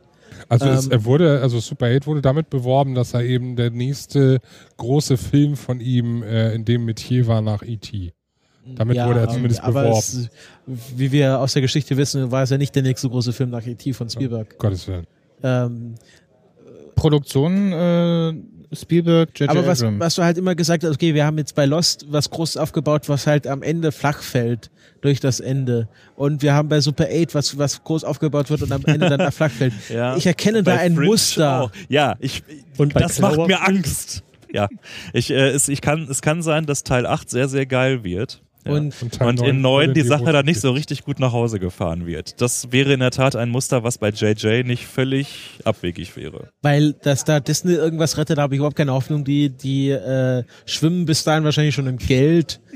es, also, Und sagen nur, ja, ja, machen wir. Ja, aber was bei Lost zumindest, was beim Lost mich enttäuscht hat, kann bei Star Wars hier schon mal nicht passieren, weil bei Lost war immer so die Erwartung, die aufgebaut wird, ja, für alles, was hier gezeigt wird, gibt es irgendwie eine wissenschaftliche Erklärung oder zumindest eine pseudowissenschaftliche Erklärung. Und dann haben sie es halt am Ende komplett in so eine ESO-Schiene reingezogen und das hatte mir halt gar nicht so gefallen, aber das war ja bei Harry Star Wars ist ja von Anfang an so esoterisch angelegt mit der ganzen Macht und allem drum und dran. Also da, da ist die Gefahr mit der falschen Erwartungshaltung nicht so hoch. Es bleibt nichts als warten. Was erwartet ihr denn jetzt überhaupt von den nächsten Filmen? Was Super sollen sie werden. machen? Was sollen Also, sie nicht also machen? es soll ja irgendwie in Rook One wohl erklärt werden, wie man äh, damals äh, zu den äh, Bauplänen des Todessterns gekommen ist. Weil viele Botaner mussten sterben. Genau, viele Ja, Botaner mussten sie wollten sterben. irgendwie Boba Fett wiederbeleben, habe ich gehört. Dass Oh. irgendwie die Salak Pit überlebt hat, weil äh, er ja Boba Fett ist. Aber was, was mir halt gefallen würde, was wir gestern auch, glaube ich, schon besprochen hatten, ähm, irgendwas davor, also dass man ihn jetzt nicht nochmal wiederbelebt, sondern irgendwie Geschichte davor Ja, und also ich halt glaub- erzählt. Wir haben hier Hooligans, Ultras. ähm, ähm, jetzt habe ich einen Faden verloren. Danke, Tim. ähm, ja, also dass man erklärt so, was ist eigentlich aus dem äh, rachsüchtigen äh, Boba Fett äh, geworden, der mit ansehen musste, wie äh, sein Vater von einem äh, Jedi, äh, von einem Wächter des Friedens äh, geköpft wurde. Ja. Also diese Cold Wächter, Blood. Wächter des Friedensgeschichte ist auch die größte Selbst, Selbstlüge, die, die je erzählt wurde. Weil auf jeden Fall sind Jedi Generäle, der ist ein Jedi-General und Ja. Ich möchte an dieser Stelle einmal den, glaube ich, für mich prägendsten, äh, zerstörerischsten Moment der ganzen Jedi-Mythologie in Episode 1 äh, zitieren. Wir sind nicht hier, um Sklaven zu befreien. also ernsthaft. Danke, danke, danke, danke. Damit Sehr hat er gut. die komplette Jedi-Mythologie für das Gute stehend absolut in, den, in die Tonne getreten. Ja. die Und ganze, ich, ich habe im Kino gesessen, habe geschrien, Dark Side Point. es ist ja auch, auch die Geschichte, also ich habe mir äh, im Vorhinein, äh, es gibt ja auf, ich weiß nicht, kennt ihr Red Letter Media, diese Mr. Plinkett Reviews? Das ist ähm, so ein YouTube-Kanal und ähm, das sind sehr detaillierte Reviews von den ersten drei Filmen. Und da wird nochmal genau aufgeschlüsselt, warum diese Filme wirklich so schlecht sind, also dass man da wirklich ins Detail geht. Und ein Kritikpunkt, den ich jetzt hier in Episode 7 nochmal sehr, sehr gut gemacht finde, ist, dass in Episode 1, wie kommen Anakin, Qui-Gon und Obi-Wan zusammen? Obi-Wan hockt ganze Zeit nur auf dem Schiff rum und beantwortet irgendwelche Funk Funksprüche und, äh, Obi äh, und dann ja, wir nehmen diesen Jungen jetzt mit. Ja, warum? Er hat einen hohen Medi-Chlorianer-Account. Also es ist nicht so, dass sie durch Schicksal zusammengeschweißt werden, ja. wie in Episode 4 oder jetzt in Episode 7, ja. sondern einfach durch, er hat einen hohen Medi-Chlorianer-Account. Wir müssen ja. diesen Jungen mitnehmen. Also in, in, in, in, 7 hat, in, in 7 war nachzuvollziehen, wie diese Figuren zueinander finden und warum sie zusammenbleiben. Ja, während man halt äh, in Episode 1 so einen MacGuffin so. erschafft hat. Und, äh, äh, ich äh, verabschiede mich mal an dieser Stelle. Ich muss mir okay, ein bisschen äh, was. Äh, vielen Dank für deine Anteilnahme. Na, ihr wisst jetzt, was Phase ist und ja. wir sehen uns dann alle wieder, wenn der nächste Film rauskommt. Ja. Tschüss. Tschüss. Tschüss. Tschüss. So. Ja. Obi-Wan hat uns jetzt verlassen. Wir müssen jetzt auf genau. eigene Faust weitermachen. Überleben. Ähm, ähm, ja, also ich, äh, äh, um mal auf den Boba Fett-Film, der da sicherlich kommt, äh, nochmal zurückzukommen. Also ich hoffe, dass sie halt irgendwie erklären, was der auch was, also einfach so, so ein Boba Fett-Film, so, was macht der eigentlich den ganzen Tag? Ja, das es gibt ja in äh, The Clone Wars sehr schöne äh, äh Kopfgeldjäger-Geschichten, mhm. auch mit, ja. Boba, mit dem jungen Boba Fett. Ja. Und genau. da hat er, also, die, also jetzt auf dem Level von, von der Geschichtenerzählung von Clone Wars, ist ja der junge Boba Fett also ein bisschen auch der Kylo Ren von ja. Clone Wars. Mhm. Genau. Und da bin ich jetzt gespannt, wie sie so ein wirklich Boba Fett, der jetzt für die Rebellen was macht, weil er sonst war ja immer gegen die Rebellen. Und anscheinend, sowas, was man halt vom Internet immer hört, ist es so, Boba Fett hat die, die Pläne des Todessterns irgendwie besorgt. Mhm. Aber ich glaube ja, also ja, in der Originaltrilogie ist ja gar nicht so viel Boba Fett drin, oder? Wie da immer ähm, hochstilisiert. Nee, der, der steht ja meistens bloß rum und ja, ja schubst man einen Sklaven von A nach B oder sowas, aber sehr viel macht er ja nicht. Er hat seinen ersten Auf, Auftritt in Episode 5.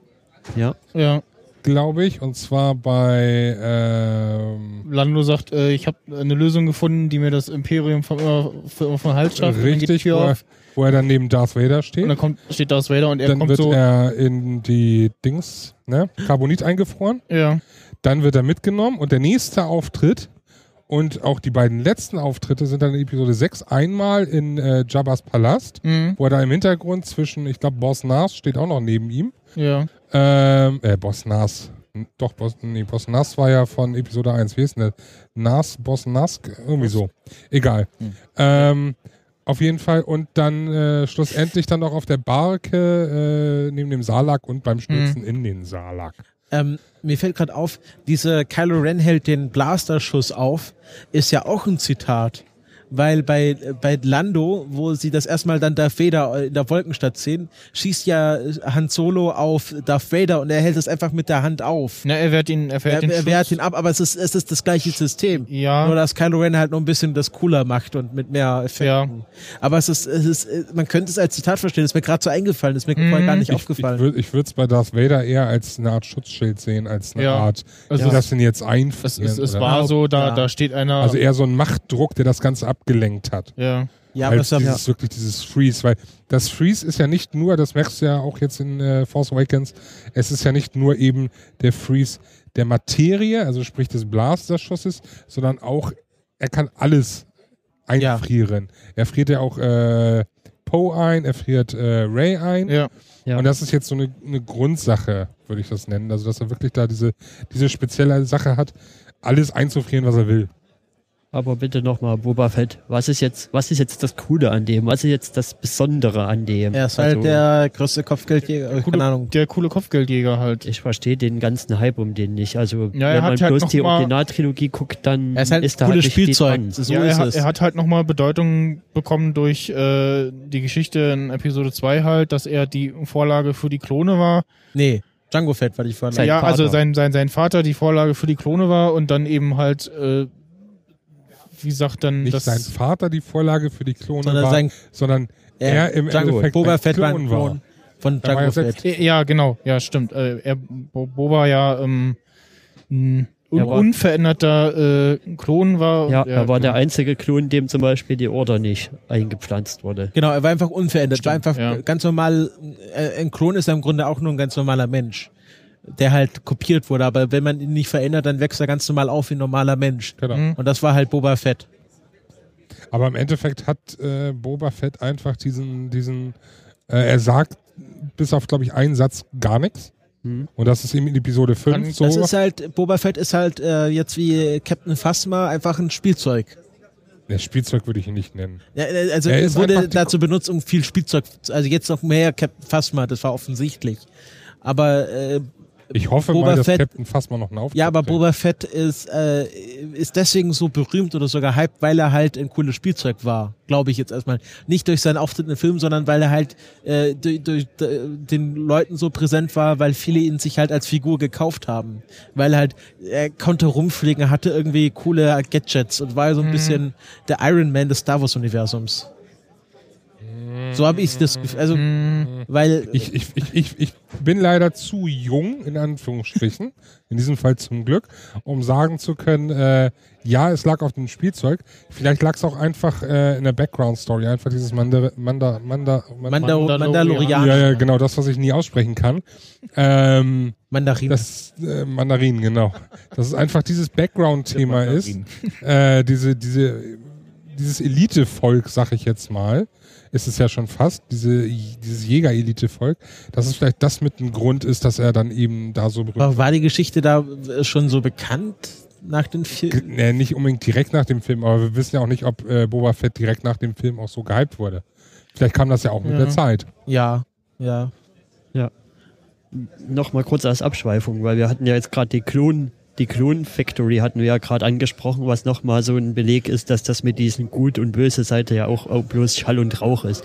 Weil ich meine, wie humanistisch ist es irgendwie, Eine Klonarmee. irgendwie Klone zu Aber es war ja, es war ja, Das war aber äh, schon Pal- die- das war ja Palpatine, der die Klonen Ja. Auftrag gegeben hat. Ja, gut. er- ja, aber er trotzdem, es wird halt, Instanz. es wird halt Was? von den, ja, ja. Also es wird halt dann ja ja- trotzdem von den Jedis gebilligt oder benutzt. Nee, nee, nee, nee, nee, ja, gut, okay. D10 hat, D10 hat ja dann trotzdem Tausende und Millionen von Klonen auf, die, die sie ge- irgendwie noch wissen, dass sie, dass sie im Gehirn verändert sind, dass Nee, sie das wissen sie irgendwelchen nicht. Das wissen sie Befehlen befolgen. Nee, das wissen das sie eben wissen nicht. sie nicht. Also sie wissen, dass, dass sie wissen aber, dass ein Conditioning vorliegt. ja, aber sie wissen nicht, dass ein Conditioning vorliegt, so dass durch eine Order sich alle Jedis Ja, es geht ja, werden. es geht ja nicht bloß um die Order, es geht generell um das Conditioning, was mich da stört. Ja, dass wie- sie da wie einfach, schon- wie schon dass sie Ralf- da einfach Schweine für die Schlachtbank züchten und Wie schon, wie schon Ralf sagte, also die Jedis oder der Jedi-Orden, es war halt ein Epic Fail.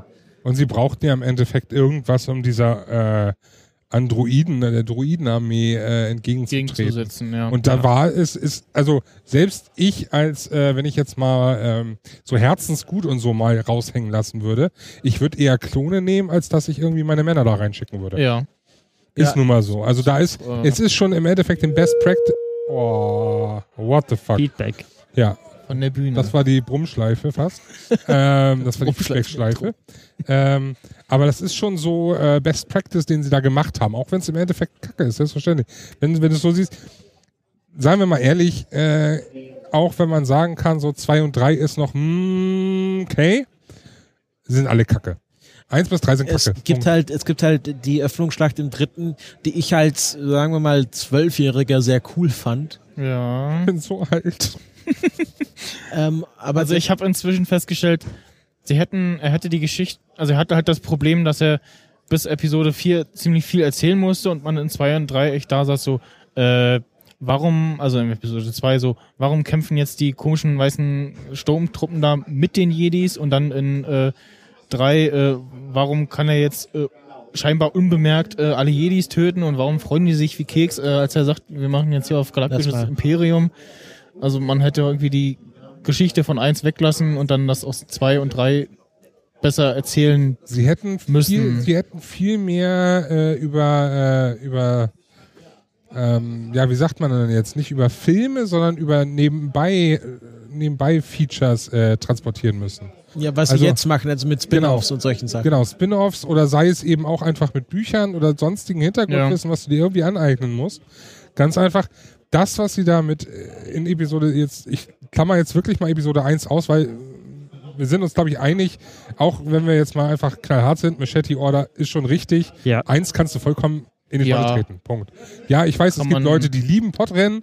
Ja. Ich krieg da das kalte Schütteln. Ich finde sie schlecht. Also Ich mag das als sehr, isoliertes Event fand ich es nicht schlecht. Ich, ich, Hat aber da überhaupt nicht. ich, Also, ich fand es sehr, Ja, wie Sehr gesagt, als isoliertes Event. sehr schade und erstaunlich, dass man das äh, spieletechnisch gar nicht ausgeschlachtet Ja, das hat. hätte Also- wäre wär so cool. Als, aber jetzt Episode 2 bis aber du hast recht, das, und das kann man weglassen, ja. Es ist einfach äh, ich, ich, unnötig. Es, äh, mir fällt nichts Härteres leider ein. Und das, das kotzt mich an. Ähm, es ist einfach so, dass alles, was du da in Episode 2 und 3 transportierst, hätte man viel besser aufziehen können, man hätte es schöner aufziehen können. Es gab ja, äh, ich weiß nicht, ob da irgendwer jetzt auch den Disney Channel hat. Ja, wir hören gerade übrigens von der Bühne hier das Intro. Äh, das ist auch gleich vorbei. Äh, Ja. Vom Genusscast. Ah, okay. Ähm, ist auch gleich vorbei, da können wir wieder vernünftig reden. Ähm, es gab äh, am Abend, bevor es äh, released wurde, der Film im Kino, gab es auf Disney Channel die zehn größten Star Wars Momente. Okay. So prä präsentiert von Steven Gätchen. Ja. Wer hätte es gedacht, Mhm. ne? Nee, Hätte eigentlich nicht gedacht, Sonja gesehen. Kraus kommt. Steven Gätchen. Ja, ja. Steven Gage? So, und ähm, Ich weiß nicht, Ich hab- woher das ich hab- ist. Also, ich hab- von wo? Dabei Wäsche zusammengelegt, als ich das äh, geguckt habe, weil ich habe das irgendwie vier Tage später geguckt. War da am Wäsche zusammenlegen oben im Schlafzimmer, guck mir das auf äh, Aufnahme an. Ich hätte die Wäsche am liebsten aus dem, aus dem Schrank geschmissen und durch die Gegend geworfen. Ich war so stinkwütend, wie sie da. Ich möchte jetzt hier keinen vor den Kopf treten, aber ich bin wahrscheinlich der Älteste gerade hier. Und wenn ich dir dann Leute irgendwie rausgepickt werden, die da äh, ihre, wie man es so kennt, von den 20 Besten aus RTL ja, oder so. Greenbox-Kommentar. Genau, Greenbox-Kommentatoren. Wenn da irgendwelche Heinis sind, die Episode 4 bis 6 mal nebenbei so gesehen haben und mit 1, bis 3, 1 bis 3 aufgewachsen bin und das total hypen. Und Ja. dann kommt sowas wie, ja, das ist ja in Episode 5 gar nicht mal so schlecht. Wo ich mir nur denke, Alter, willst du mich verarschen? Du stellst wirklich den Kampf von Anakin gegen Obi-Wan in Episode 3, den wohl vielleicht gut choreografiertesten, aber meiner Meinung nach langweiligsten Lichtschwertkampf ever, ever, ever über das epische Lichtschwertduell in Episode 5 in der Wolken, war das in der Wolkenstadt? Ja. Ja, in der Wolkenstadt zwischen Darth Vader und Luke Skywalker. Das ist der größte Lichtschwertkampf, den es da, bis dato gab. Jetzt lassen wir mal Episode 7 einfach mal kurz außen vor. Und dann kommen da solche Heinis an und sagen, das war der beste Moment. Äh, Ah, ich wollte nur noch schreien. Wahrscheinlich haben sie die absichtlich rein. Ich glaube, und das war Platz 1. Das war Platz 1. Die Dann kommt- würde, die würde Red Letter Media sehr gut gefallen. Und dann, dann ich glaube, Platz 4 war irgendwas mit, ich glaube auch aus Episode 1 irgendwas. Okay. Äh, nee, genau. Platz, Platz 4 war diese Schnullszene, wo Anakin mit Padme in diese Arena geleitet Nein. wird. Ach, Das war nein. Platz 4 der epischsten Star Wars Momente, wo ich mir dachte, sag mal, was habt ihr genommen? Die Scheiße war so unnötig. Und dann dieses, sie ist oben auf. Der flachste Witz ever bei Star Wars. Ich bin durchgedreht. Da bist, da war wohl jemand blind vor Liebe. Ja. Genau.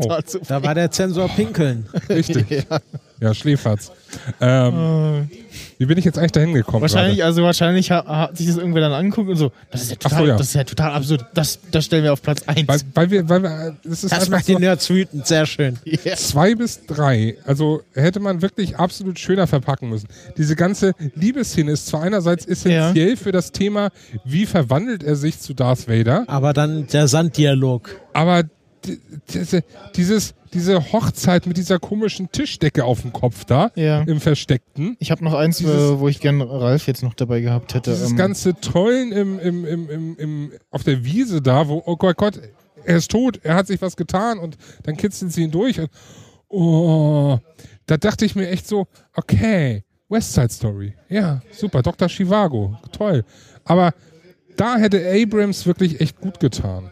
Was mir ja in, ähm, um was noch, also da zu bleiben, aber was ganz anderes, was mir bei abgeschweift. 2 und 3 ähm, so, äh, nicht so gefallen hat, was jetzt bei 7 nur so ein bisschen gemacht haben, diese Hochtechnisierung. Also wenn man sich dann anguckt, so die, die ganzen Raumschiffe, die in Episode 3 so rumfliegen äh, und die X-Wings äh, im Vergleich und dann guckt man sich halt Episode 4 und denkt so, was ist inzwischen passiert? Das ist Das- Episode 7 perfekt gelöst, meiner Ja. Meinung nach. Ja. Absolut perfekt.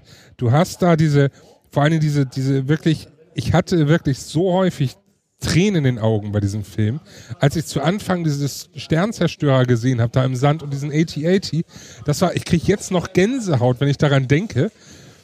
Und ähm, es war genau die richtige Mischung zwischen, wir sind hochtechnisiert, 30 Jahre nach Episode äh, 6, aber gleichzeitig haben wir auch wirklich einen Kampf hinter uns, einen epischen äh, Krieg hinter uns, der wirklich äh, gleichzeitig alles irgendwie nicht zerstört hat, aber ja, ich kann es jetzt nur leider sagen, mit runtergerockt hat. Ja. Ne? Es wurde richtig so, Es, es hat gekratzt an den, an den, an dem Erscheinen dieser schwarze, dieser schwarze äh, X-Wing. War ja im Endeffekt, ja, es ist wieder ein X-Wing, damit er sich von den anderen abhegt, damit klar ist, wo Poe drin ist. Das haben sie leider ein bisschen zu häufig benutzt, finde ich, auch mit dem Blut. Aber ähm, im Endeffekt ist es, er sah einfach absolut passend aus. Nicht poliert, gar nichts. Einfach dieses wirklich, es ist wieder der Widerstand. Es ist nicht dieses äh, Polish überall. Und wenn du dir da im Gegensatz Episode 1 bis 3, ja klar ist da Polish, die sind die Republik. Ja. Aber es ist einfach zu übertrieben. Dieser Ja, genau. Glanz überall. Star Wars hat ja, hat ja im Gegensatz zu, hat ja, also Star Trek hat ja, hatte ja dieses sehr, sehr glatte, sehr, sehr saubere Universum. Und was Star Wars ja damals neu gemacht hat, war dieser Used Look. Dass das Universum schmutzig und benutzt aussah. Und das ging in den Prequels verloren und das haben sie jetzt wiedergebracht. Ja. Das Ja. sieht man, sehr- also wo es was mir sehr Firefly auffällt, auch sehr ist, schön aufgegriffen hat. Genau, was, was mir bei, was, wo es mir sehr auffällt, ist das äh, Schiff von Leia, also die, die, dieses langgezogene, ich, ich, ihr wisst, was ich meine. Den Blockadebrecher. Das, äh, das sehr, sehr abgenutzt aussieht, wo man sieht, okay, da war mal Farbe dran, aber es wurde halt lange nicht mehr bestrichen, weil die halt im Widerstand sind. Die haben nicht Zeit, ihre Schiffe nochmal neu zu bemalen. Und das war, das ist, fand ich sehr gut. Was ich auch sehr schön fand, schön, dass, du wolltest gerade was sagen, kleinen Moment noch ganz kurz. Da, wo Hahn und äh, Chewie drin waren. Dieses, das war ja auch ein Truppentransporter oder sowas. Irgendwie so ein Frachter, Großes. ja. Frachter. Auf jeden Fall von der, vom, vom First Order anscheinend irgendwas gekapertes. Ja. So wie es schien. Ich fand diese, diese, diesen Tunnel da, diesen Wegtunnel, wo sie dann drin standen, auf der einen Seite die Piraten da, auf der anderen Seite die Gauner da. Es war auch so ein richtig schöner Weltraummoment für mich, weil ich mich total an die Dunkel- und Düsterheit so ein bisschen von Aliens zurückerinnert habe. Ja. Hm. Das sah richtig schön so aus.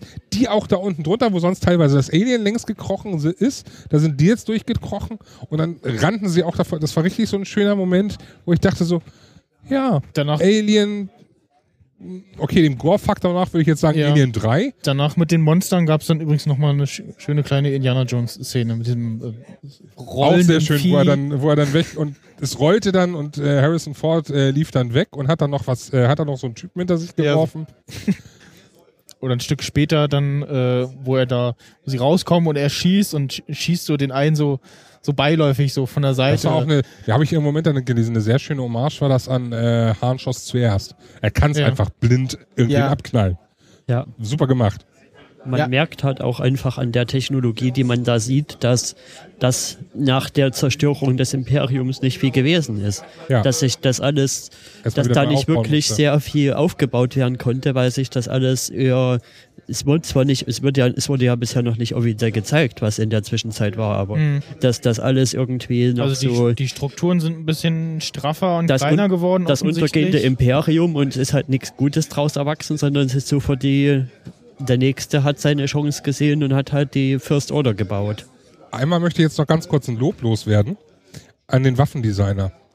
Ich finde, die, Die Blaster, Blaster? Rifles der Stormtrooper sind das Schönste, was ich bisher Hm. im Star Wars Universum. Ich meine, ich finde eh dieses Weiß-Schwarz von den Stormtroopern absolut wunderschön. Ja. Aber diese Rifles, ich will so ein Teil haben.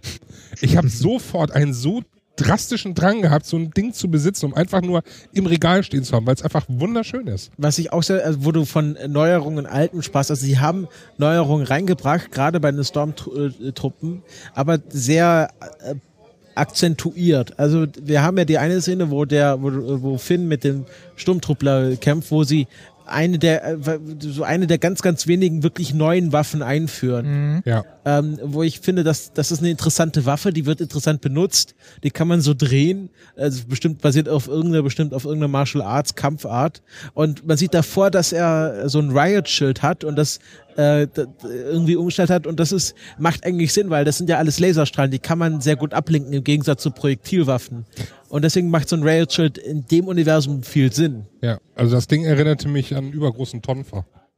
Tom, Ja, diese, diese Schlagstöcker. ja, so ein Hast ja Baton, so, genau, Ja. du hast ja auch diesen, diesen Griff hier Ja. gehabt und dann so mitgeschleudert. genau. War aber auch sehr schön. Also es war eine vollkommen neue Idee vor allen Dingen, Ja. die äh, sehr gut gezündet hat, muss ich sagen. Also das Ding war beeindruckend. Genau. Weil es hat ja selbst äh, dem Laserschwert, äh, Lichtschwert, verdammte Kacke, dem Lichtschwert standgehalten.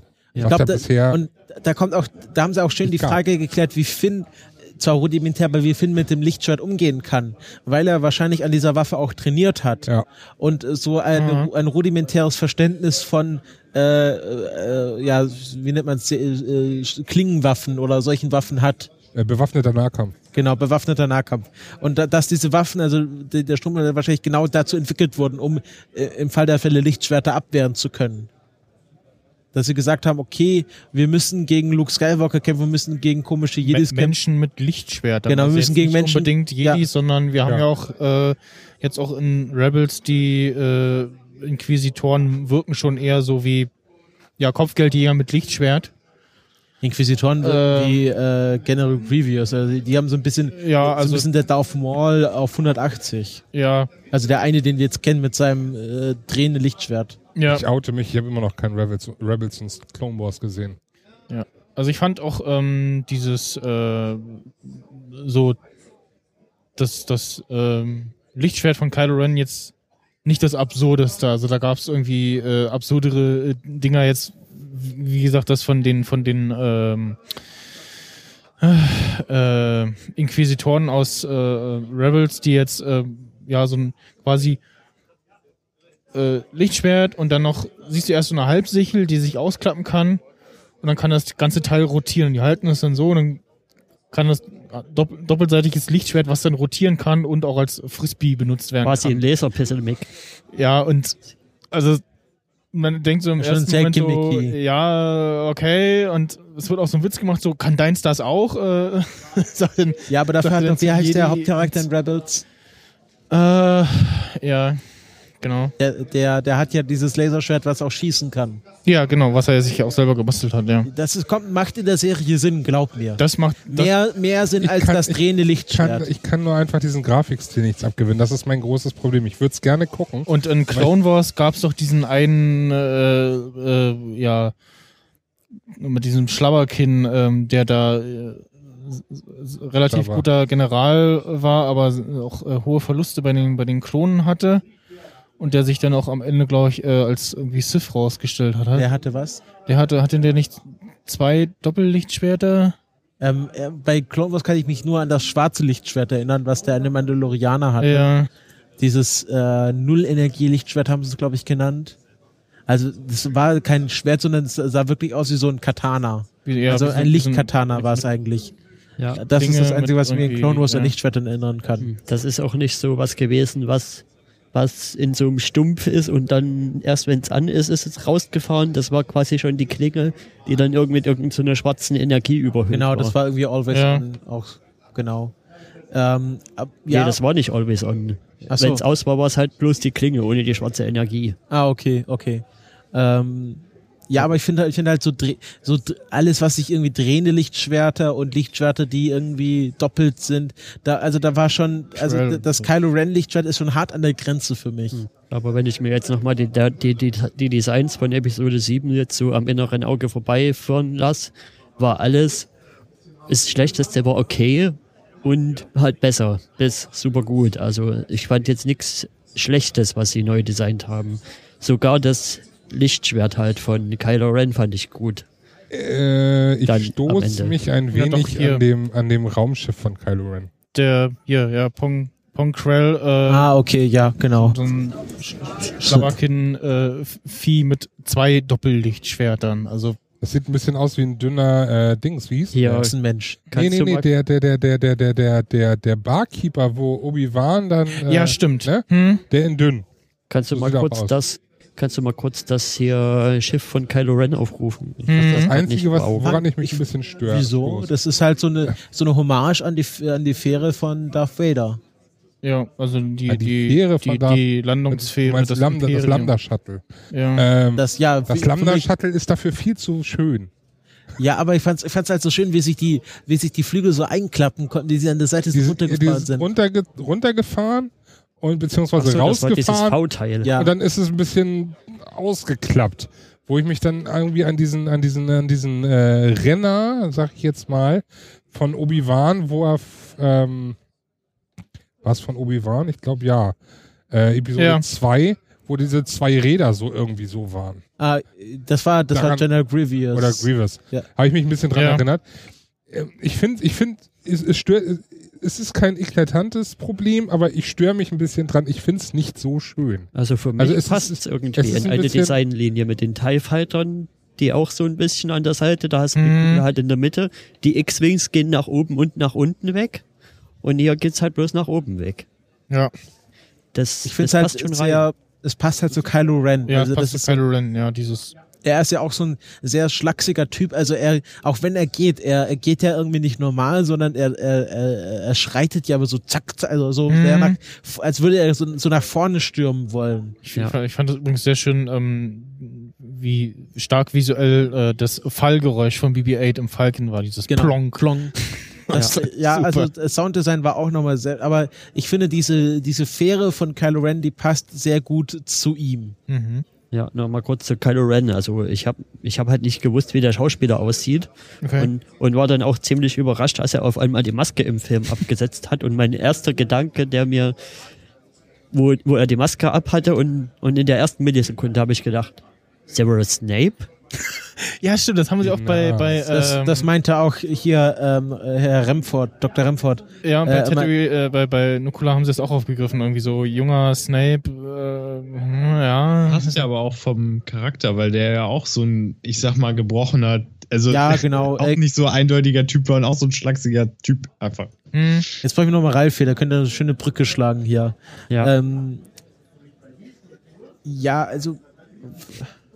Äh, ja, ich, ich fand aber, ich, fand es nicht schlecht. Also, ich fand es aber auch nicht schlecht, dass sie gelacht haben. Ich glaube, es sollte so ein bisschen auch so ein bisschen.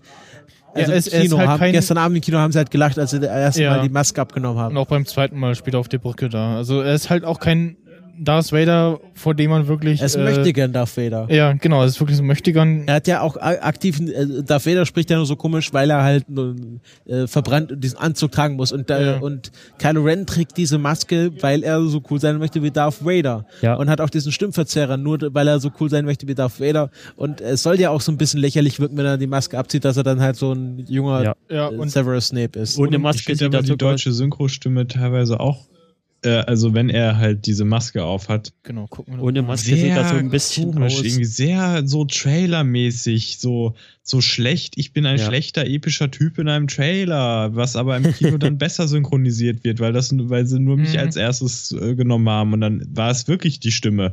Ich meine, es ist okay, aber es ist irgendwie. Reden wir von der ja. deutschen oder von, von seiner echten Stimme? Von der Ich meine jetzt im Deutschen seine, wenn er den Helm auf hat, Stimme. Ah, Ach so. ja, vielleicht haben sie da den Bane-Sprecher engagiert. Ja. Ja, also bei uns im mal, Kino äh, haben sie halt nicht gelacht, als er es abgesetzt hat. Das Ich glaube einfach Menschen mit Masken, die dann in der Maske komisch sprechen, sie ist einfach durch. Das ist schon seit Bane durch gewesen. Okay, so- Ja, Aber kann sein. ähm, um nochmal die äh, einen kurzen Schlag zurückzumachen. Wie ist eure Meinung zu Captain Phasma? Ich fand's schade, dass sie ja so kurz, also dass, dass da nicht weiter mehr mit ihr gemacht wurde, also weil Dass sie so man, wenig Screentime hatte. man hat ja dann, also man, als man dann wusste, okay, ähm, ähm, ach, wie heißt sie?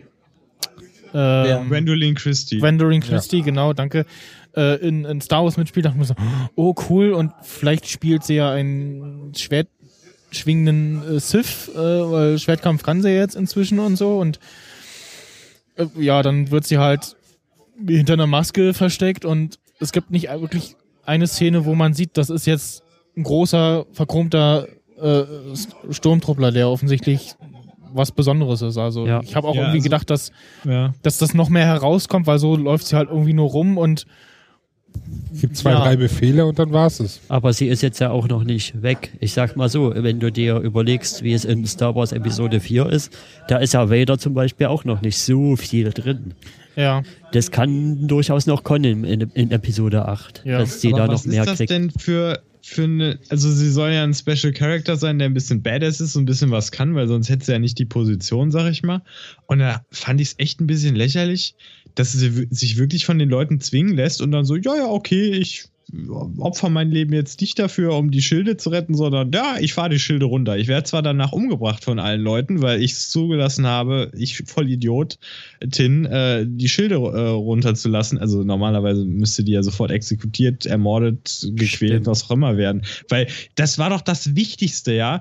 Jeder andere Mensch in so einer Position hätte da gekämpft oder sich geweigert oder irgendwas gemacht und die so, ja, nö, ich mach das so. Ist mega unwichtig, jetzt diese riesigen Schilde abzuschalten, Ja. womit wieder alles Ich habe zerstört. übrigens mal nebenbei geguckt, also ähm, ich habe jetzt den Synchronsprecher äh, von The Force Awakens mal geguckt und der von Finn ist dann doch nicht der von, ähm, also es ist nicht Lukes äh, Stimme, äh, dafür aber andere bekannte Sachen und ähm, Ja, Luke brauchen sie immer noch für Luke. Also das ja, ja, das dann war das wohl irgendwie gut gemixt, dass man sich irgendwie ja he- heimisch fühlt sozusagen. Aber im Endeffekt, äh, Phasma hatte jetzt A zu wenig Screentime und äh, der Charakter war einfach absolut unglaubwürdig. Dafür, was sie gezeigt hat, was sie in Game of Thrones kann. Ja, Eigentlich hätte, hätte, hätte die Kampfszene zwischen Finn und dem, dem Baton äh, Stormtrooper hätte Captain Phasma sein ja, müssen. genau. Das habe ich auch erwartet. Zum dass Beispiel. Das, dass das kommt. und was mich einfach jetzt so ein bisschen äh, daran stört, ist nicht die Tatsache, dass sie einfach zu wenig Screentime, äh, Screentime hatte, sondern einfach diese Einführung einfach absolut halbherzig ist.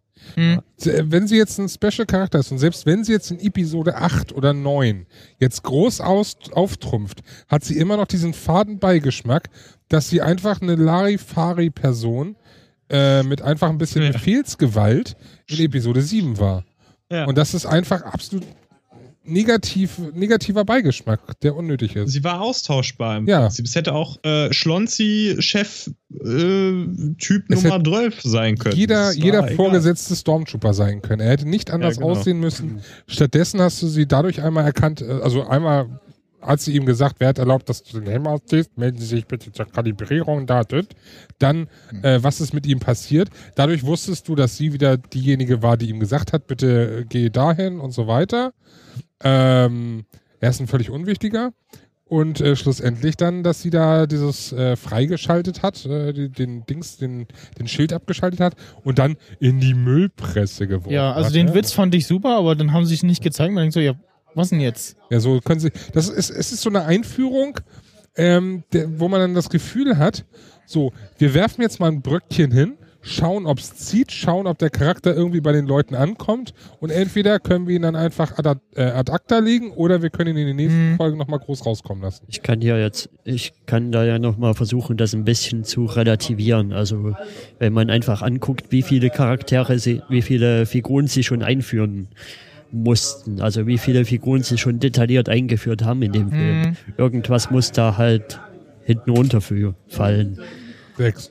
Ja, sechs. Aber da hat jeder von den Sechsen ist gut. Und dann, dann fällt halt mal einer hinten runter. Ja, aber dafür war es dann doch irgendwie zu wenig. Also, Also dafür, dass sie so, so herausstechend sein soll. Also es wurde ja großer Hype vorher drum gemacht. genau. Also um sie wurde, äh, oder um sie wurde meiner Meinung nach oder meines Empfindens nach mehr Hype gemacht als zum Beispiel bei Poe. Und Poe hatte ja wesentlich mehr Ja. Screentime. hm.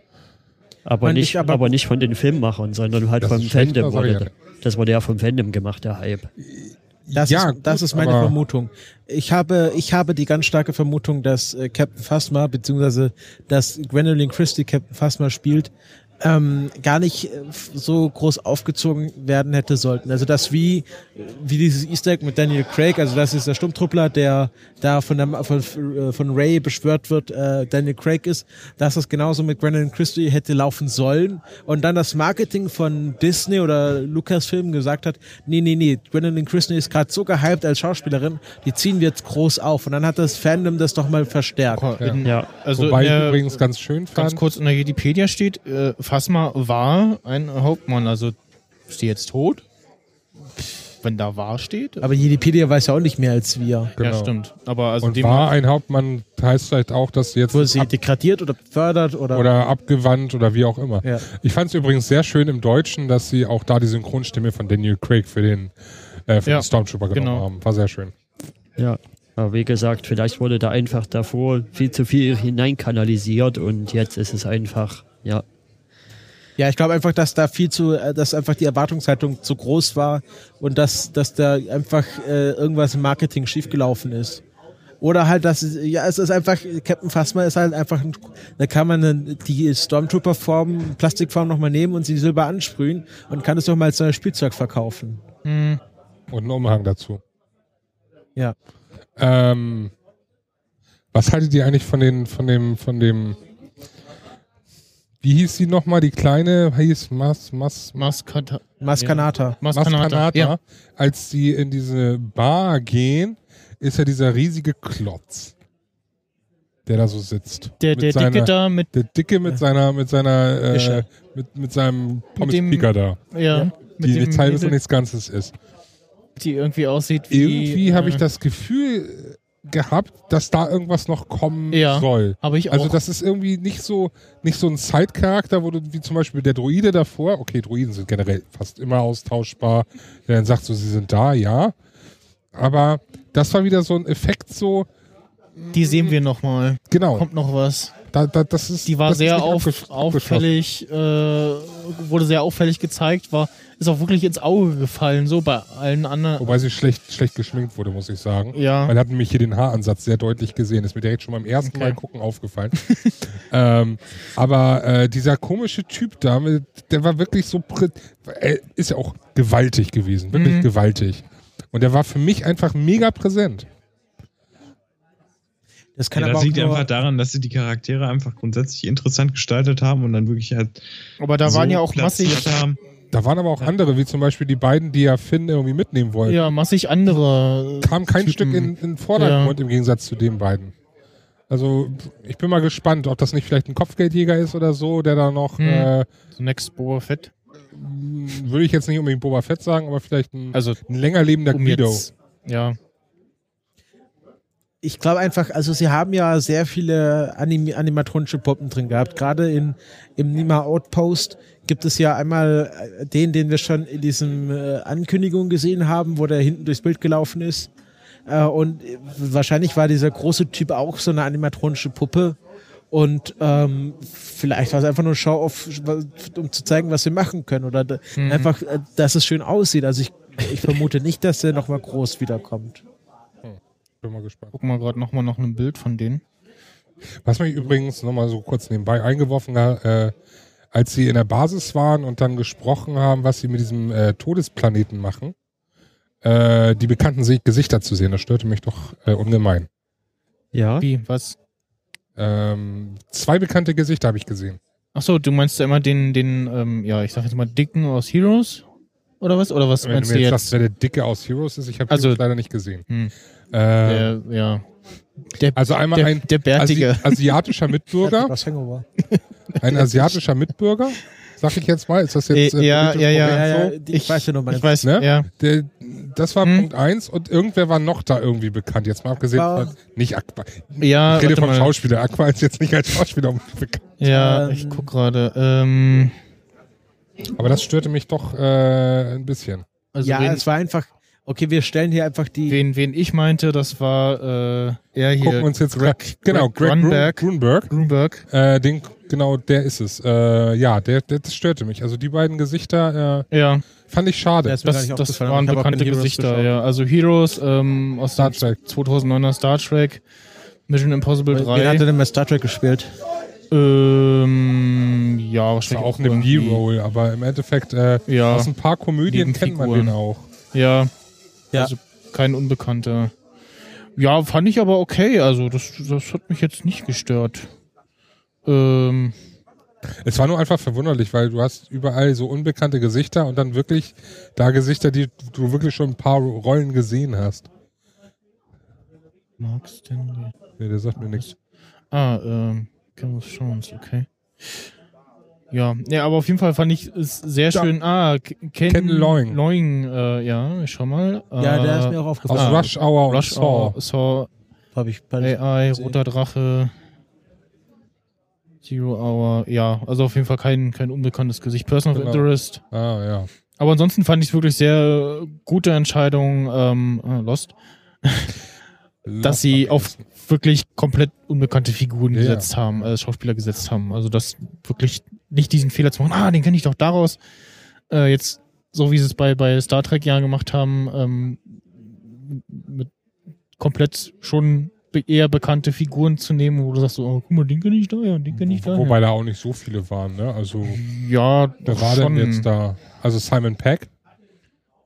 Ja, Simon Beck, äh, Simon Peck, jetzt- äh, im Zoe. Saldana, ähm, also da waren schon einige, die mal, also die kann, da ja, waren wo war denn viel, Simon Peck? Hat der sich versteckt unter einer Maske? Der war, was? der Star war, Trek. äh, nee, wir reden jetzt gerade von Star Trek. ja, aber der war auch bei äh, Star Wars dabei. ja, Star Wars. Der hat mitgespielt, der hat entweder, ich glaube, einen Druiden gespielt oder einen Stormtrooper gespielt, aber er war dabei. Nee, er wollte unbedingt dabei sein, genauso wie äh, äh, Silent Bob hier, äh, Bob, äh, ne, ne, ne, Kevin, Kevin Smith, Smith.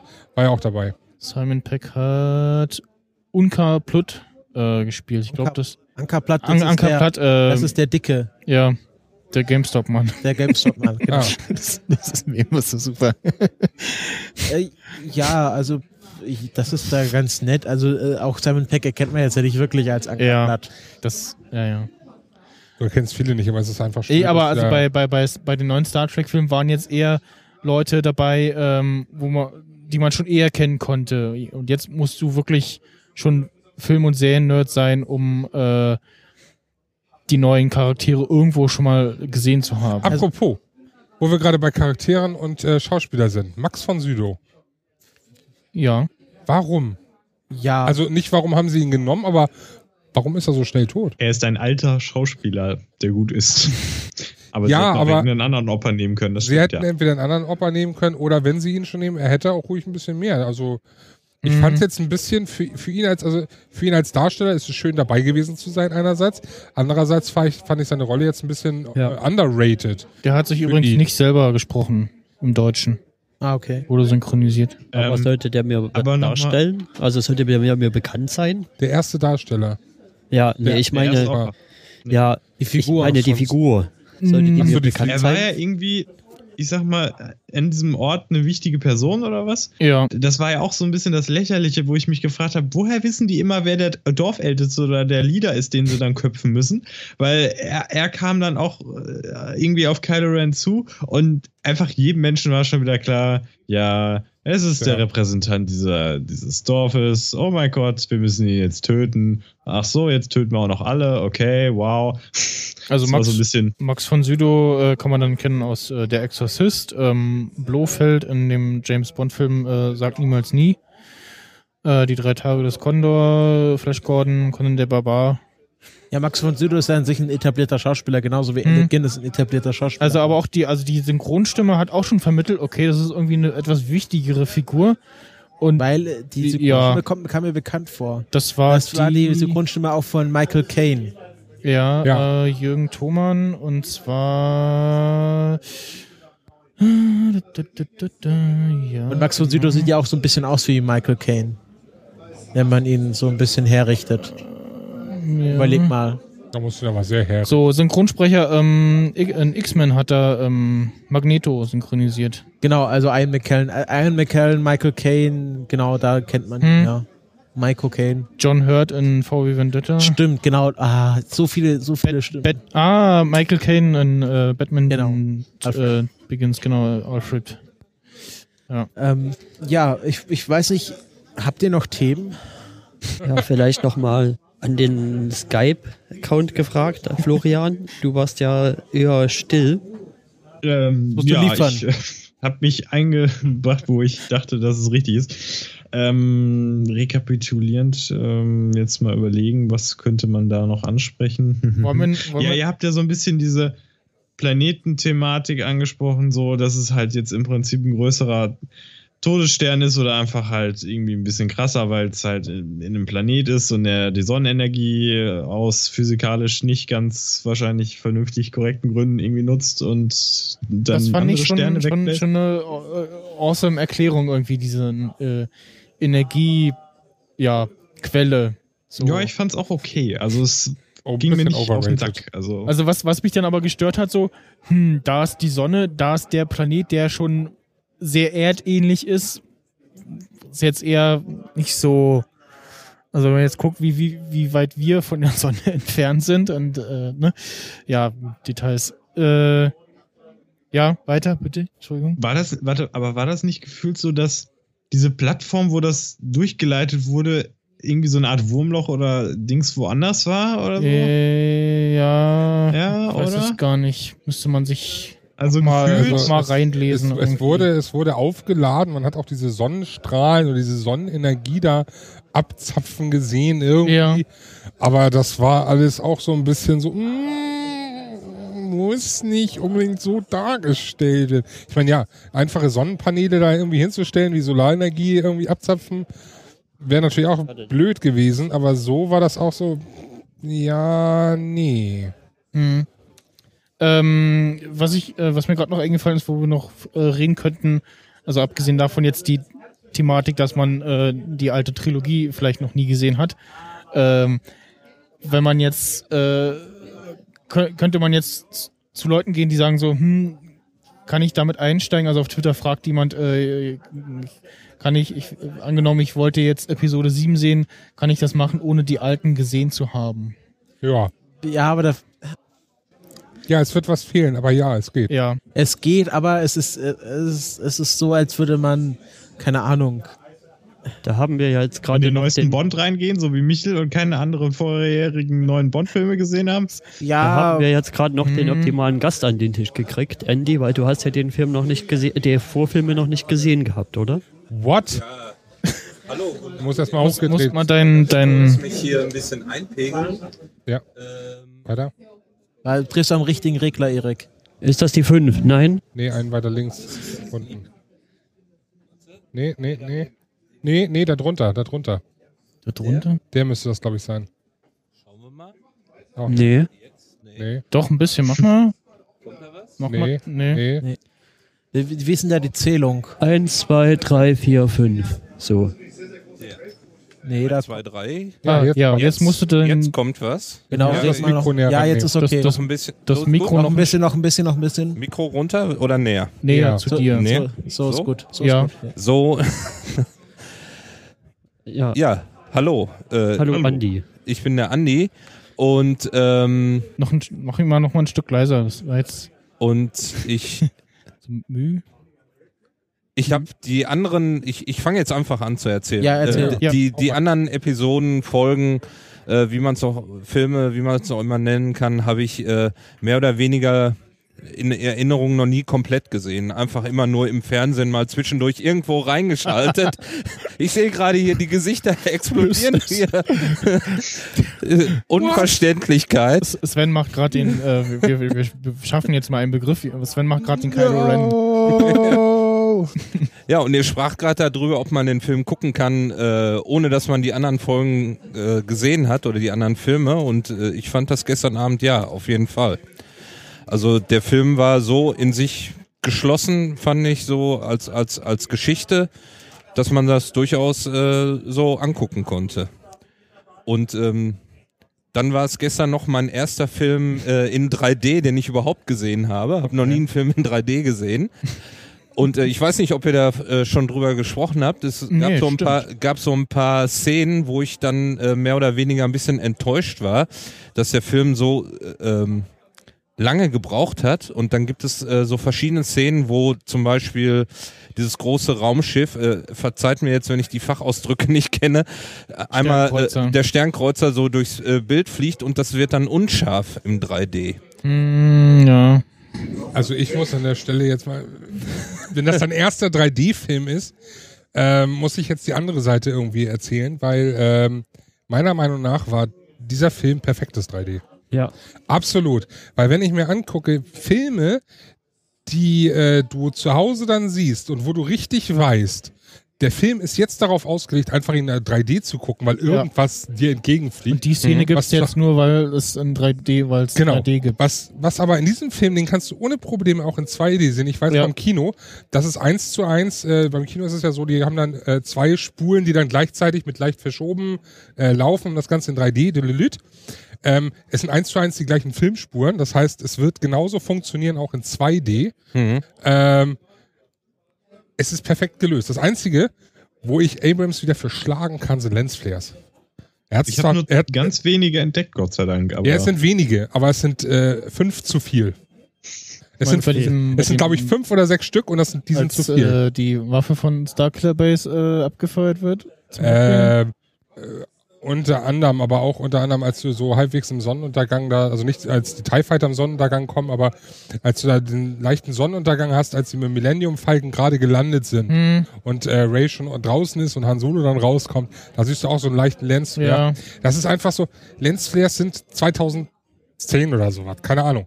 Die müssen einfach nicht sein, weil die hast du einfach, die hast du einfach im normalen Leben nicht. Hm. Die hast du bei Kameralinsen, ja, die hast du, wenn du fotografierst, hast du ja. Wenn du einen 3D-Film guckst, dann guckst du den nicht durch eine Brille, durch eine Kameralinse, sondern theoretisch so, als wenn du dabei wärst. Ja. Und da hast du mit dem Auge keine Lensflares. Das heißt, du brauchst die im Film auch. Also diese eine Einstellung fand ich super. Da verpasst man das, äh, einmal was, wo man den nur in 2D guckt, äh, wo der äh, Sternkreuzer äh, äh, aus dem Bildschirm rausragt, wo man den Das irgendwie sieht frontal so sieht. fett aus. Und das war echt super gemacht. Also da kam, das kam richtig. Wollte man so. drangreifen. Ja, genau so. Was Und ich so auch ein die bisschen eine BB-8-Szene, ganz kurz, also wo äh, BB-8 den explodierenden X-Wing aus der Ferne sieht und dann so rausfährt, fand ich auch sehr schön. Hm. Was ich so ein bisschen komisch find, fand, war, ich glaube, das hat er zwei oder dreimal gemacht, wenn er so zwei Leute hat, so versetzt und dann die reden unterschiedlich und dann stellt er immer wieder auf den vorn scharf, auf den hinten scharf, auf den vorn scharf, auf den hinten scharf. Das fand ich Ja. ein bisschen blöd. Ist einerseits ja ein bisschen blöd, aber es ist mindestens noch halbwegs plausibel. Also ja, aber wenn du dich den 3D, das sieht ein bisschen komisch aus. Sieht komisch Mhm. aus, ja. Aber was ich am schönsten fand und wo es auch deutlich wurde, wenn du jetzt mal äh, 3D gegen 2D siehst, ich habe ihn noch nicht in 2D gesehen, also nicht, äh, Auch in, nur 3D bisher. ich habe ihn nicht in guter Qualität in 2D gesehen. Ähm, wenn du jetzt den Trailer dir anguckst, äh, da gibt's ja diese Szene und äh, auch so eine Gänsehaut-Szene wieder, wenn Han Solo sagt, es ist wahr alles. Ne? ja, genau. Da siehst du ihn ja auch so da stehen mit diesem Gebilde und das sieht ja in 2D auch großartig aus, aber in 3D sieht's genauso perfekt aus. ja. Ja, Du siehst Also das, das- leicht das- erhoben. Das ist übrigens so eine Szene, ähm, also dieses zum einen Chewie We Are Home und äh, Ja. ja. es ist alles wahr. Da entgeht ihm was, wenn man dann die Originale nicht gesehen hat, weil er halt äh, erst so die Einstellung ist. Gänsehaut. Schon wieder. Erst, erst so die Mal. Einstellung ist so, ah, äh, ist ja alles Quatsch und so und äh, ich das auf die gute alte Schusswaffe und er dann ja seine Meinung komplett ändert, ne? Und das war auch so eine Gänsehaut-Szene im Trailer damals. Ja, okay, für euch vielleicht Gänsehaut, aber für mich, der das. Also man Film versteht- man versteht das besser. ver- Ja, aber hat man auch so verstanden. Also Mhm. klar, freuen sie sich, wenn sie nach Hause kommen. Deshalb sagen sie es ja auch. Ne, wir sind wieder zu Hause und ähm, ja, es funktioniert. Ja. Aber du, du hast halt nicht äh, die heulenden Fans gesehen, die vor dem Teaser saßen und äh, ihre, ihre Kindheit an ihren Augen vorbeiziehen sehen haben. Ja. Also es gibt ja da von den Rocket Beans ähm, Männer, die auf Teaser starren, wo wirklich ab, davor sagen sie, ach, das wird bestimmt scheiße und, und dann ist dann diese Szene, wo der erste Mal in diesem Teaser, wo man erstmal sieht, wie der Millennium Falke fliegt, Hm. das wirklich das erste Mal, wo man das gesehen hat, also der Gefühl so, oh mein Gott, ah, so gut und Ja. das ist Ja, wahrscheinlich der genau, kollektive, der kollektive Moment, wo die äh, Fans gedacht haben, hoffentlich, es wird, bitte mach's nicht scheiße, bitte mach's nicht scheiße. Ja. Wo man so der erste Hoffnungsvoll gesagt hat, das kann vielleicht gut werden. Ja. Wo der erste Trailer rauskam. Das war so, so, auch wenn ich Schiss hatte noch, als ich da um vier Stunden zu früh vorm Kino stand, ähm, als ich den Trailer gesehen hatte, das war so der erste wirkliche Hoffnungsschimmer. Ich habe auch vorher versucht, alles zu vermeiden, also so jegliche Spoiler und irgendwelche Ja. Berichte oder Fotos vom Set oder so, um Gottes Willen bloß nicht. Aber als dann der erste wirkliche Trailer rauskam, der so dieses, diese anderthalb, zwei Minuten ging, das war so wirklich die Offenbarung, wo man gesagt hat, Alter, das kann richtig, richtig geil werden. Das hatte ich auch das Gefühl. Ähm, wollen wir zum Ende kommen? Ja. Ja. Jojo. Wir, wir haben uns wahrscheinlich jetzt sehr gut ausgequatscht. Also ich glaube, das ist eine angenehmbare Länge mit jetzt etwas unter drei Stunden, wenn das fertig geschnitten ist. Ja, genau. Ähm, und wir haben, glaube ich, alles abgedeckt, was wir abdecken wollten. Ähm, Den epischen, ähm, ich prognostiziere mal mindestens äh, fünf Stunden äh, Menschen reden über äh, Episode 7 äh, Podcast könnt ihr dann bei Radio Tatooine äh, nachhören.